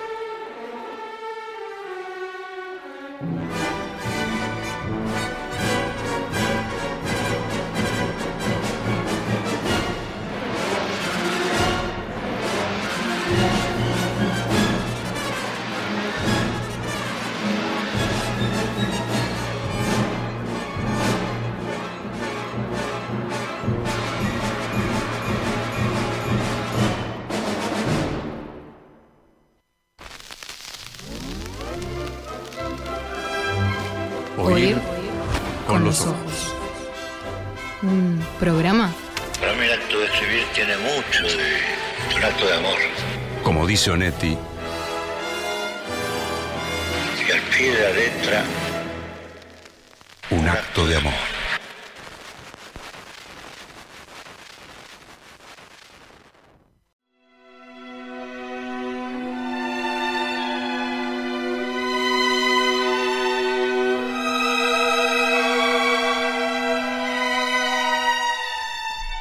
sábado 12 de marzo de 2022. Oír con los ojos de la mano de Majo Borges y una conversación que es más bien un llamado, es un elogio, es una elegía, me parece. Majo no me autorizó a poner este título que voy a poner a continuación, pero creo que no está mal, creo que no es del todo infiel al espíritu de esto, que no sé muy bien cómo clasificar, pero que como sea nos tiene que encontrar a nosotros y a ustedes juntos para un gran intercambio, que vuelvan las cartas. Repito, que vuelvan las cartas. Es el asunto que propone Majo, a ella le gustan mucho, las cartas tiene muchas ganas de reflexionar al respecto y sobre todo muchas ganas de después salir a la historia, a la literatura en busca de grandes cartas. Pero va a ser un diálogo. Porque hay mucho para decir. La carta que ya se fue, la carta que acaso puede volver, cuánto juega o no juega el mail, que acaso también ya se fue en esa sustitución, ahora en tiempos de WhatsApp, que vuelvan las cartas. Esa parte de la propuesta está clara. Majo está a favor de la correspondencia, de la misiva, de la epístola. Sábado 12 de marzo, desde las 11 horas, acá en Oír con los Ojos.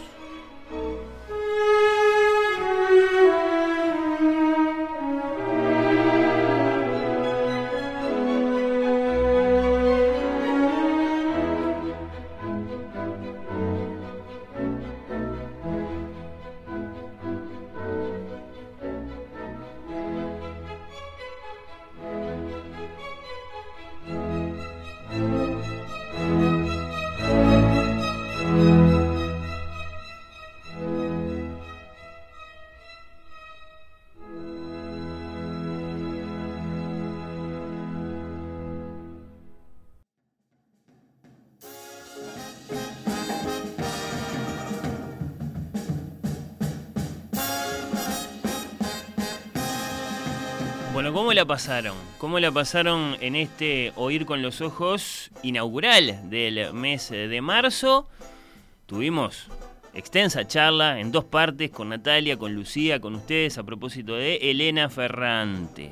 El asunto de su identidad, de si deberíamos respetar no más su voluntad de, bueno, esconder a la persona detrás de la firma o si acaso tenemos derecho a saber, mm, bueno, a quién le estamos comprando los libros, ¿no? Me parece que no deberían ocultar su verdadera identidad los escritores, dice Laura, vía Twitter, por ejemplo. Yo creo que existen los dos puntos de vista y que, bueno, tratamos de dar un poco de panorama en ese sentido, que dice Diana, el juego de los nombres que se repiten en las distintas novelas de Ferrante, atados a caracteres biográficos, hay que agregarle algunos objetos, en este caso la muñeca, tanto en La hija oscura como en el cuarteto de las dos amigas. La muñeca, fetiche y objeto escondido y recobrado. Dice Diana Meche, dice buenísima la crítica de la película, unas cracks. Las chicas, en eso estamos de acuerdo, abarcaron un montón de aspectos además. Eh, qué libro, qué película, qué autora, incluso se fueron después a otras películas, simplemente hablando de los asuntos tratados allí. Bueno, eso. Después vino, amén de la cuestión de la autoría y de la persona. Eh, bueno, la discusión acerca de La hija oscura, ¿no? que es esta película de Netflix basada en un relato de Elena Ferrante que ha dado mucho que hablar, que viene con nominaciones al Oscar para sus actrices y, que en general quedó claro que a Natalia y a Lucía les gustó mucho, ¿no? Entonces ahí hay una, recomendación si lo quieren ver así, La hija oscura, que se puede ver, eh, decíamos, en Netflix. Hasta ahí la primera parte del programa. Después nos visitó la maestra Natalia Salinas conversamos sobre música y músicos, sobre la música de todos los tiempos y la de este tiempo, sobre la figura de la mujer directora de orquesta y sobre el grandísimo programa que va a presentar el próximo miércoles acá en el Teatro Solís, en el marco del Día Internacional de la Mujer. Un programa con René Pietrafesa, con Sofía Sheps, que es una joven compositora eh, uruguaya que recibió un encargo de una obra que se va a estrenar esa noche, después con Schubert y Ravel. Así que bueno, está tremenda invitación. La charla de Natalia y de Lucía, en la que yo también me metí, vale aclararlo, acerca de Elena Ferrante. Y nuestra entrevista a Natalia Salinas, nuestra entrevista musical de hoy. Por supuesto, como todo lo que hacemos en Oír con los Ojos, en este mismo fin de semana, en algún momento, a veces demora un poco, pero bueno, en general, allí aparece en radiomundo.uy.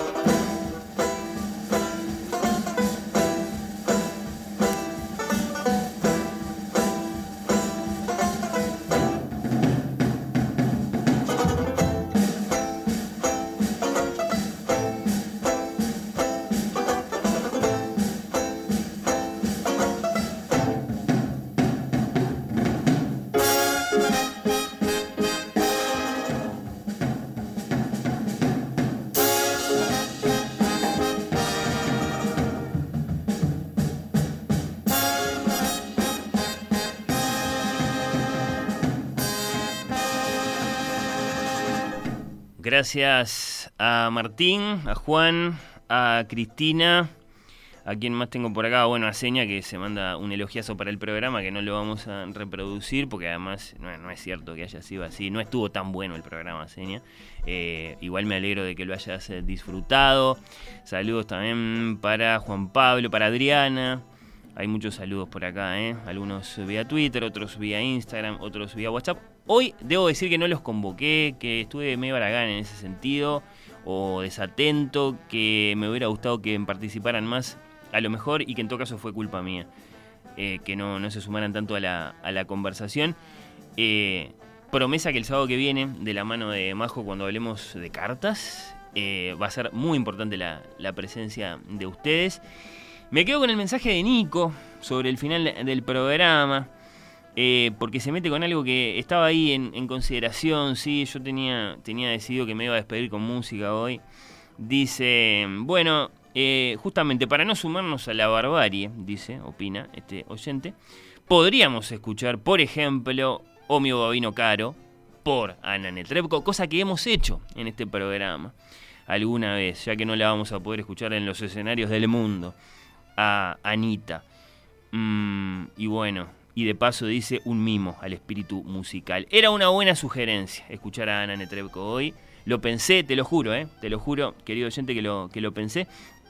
Pero no, no, no iba a ir por ahí. Eh, capaz que lo dejamos para el sábado que viene. Bueno, mira, el sábado que viene seguramente escuchemos a, Ana porque vamos a hablar de cartas y está la, la famosa área de, Tatiana en, Eugenio Neguín. Entonces, bueno, eh, capaz que es una buena oportunidad para escuchar a esta grandísima soprano rusa que en principio no va a estar cantando por estos días en los escenarios del, mundo. Decía la maestra Salinas que, bueno, eh, la hicieron bajarse. Está el testimonio por ahí de que lo decidió ella, pero evidentemente no, no, está del todo claro. No va por ahí, sin embargo, como sea, la despedida musical del programa de hoy. Hoy, 5 de marzo, tiene que ver con la fecha, porque un 5 de marzo, el de 1887, nació en Río de Janeiro el grandísimo compositor brasileño, el más grande de todos los tiempos, Heitor Villa-Lobos. Sin duda, ¿no? Yo creo que sí. Un gran, gran, gran genio de la música del siglo XX, acaso el más grande de los compositores que nos ha dado el Brasil en materia, sí, de, grandes, grandes, grandes eh, composiciones. Y lo vamos a despedir con uno de sus más grandes clásicos con uno de sus lloros, con el número uno. Eh, a mí me gusta mucho esta música, ojalá a ustedes también. De este modo los despido. Hasta la copia infiel hoy a las 9 y hasta el sábado que viene a las 11 acá en Radio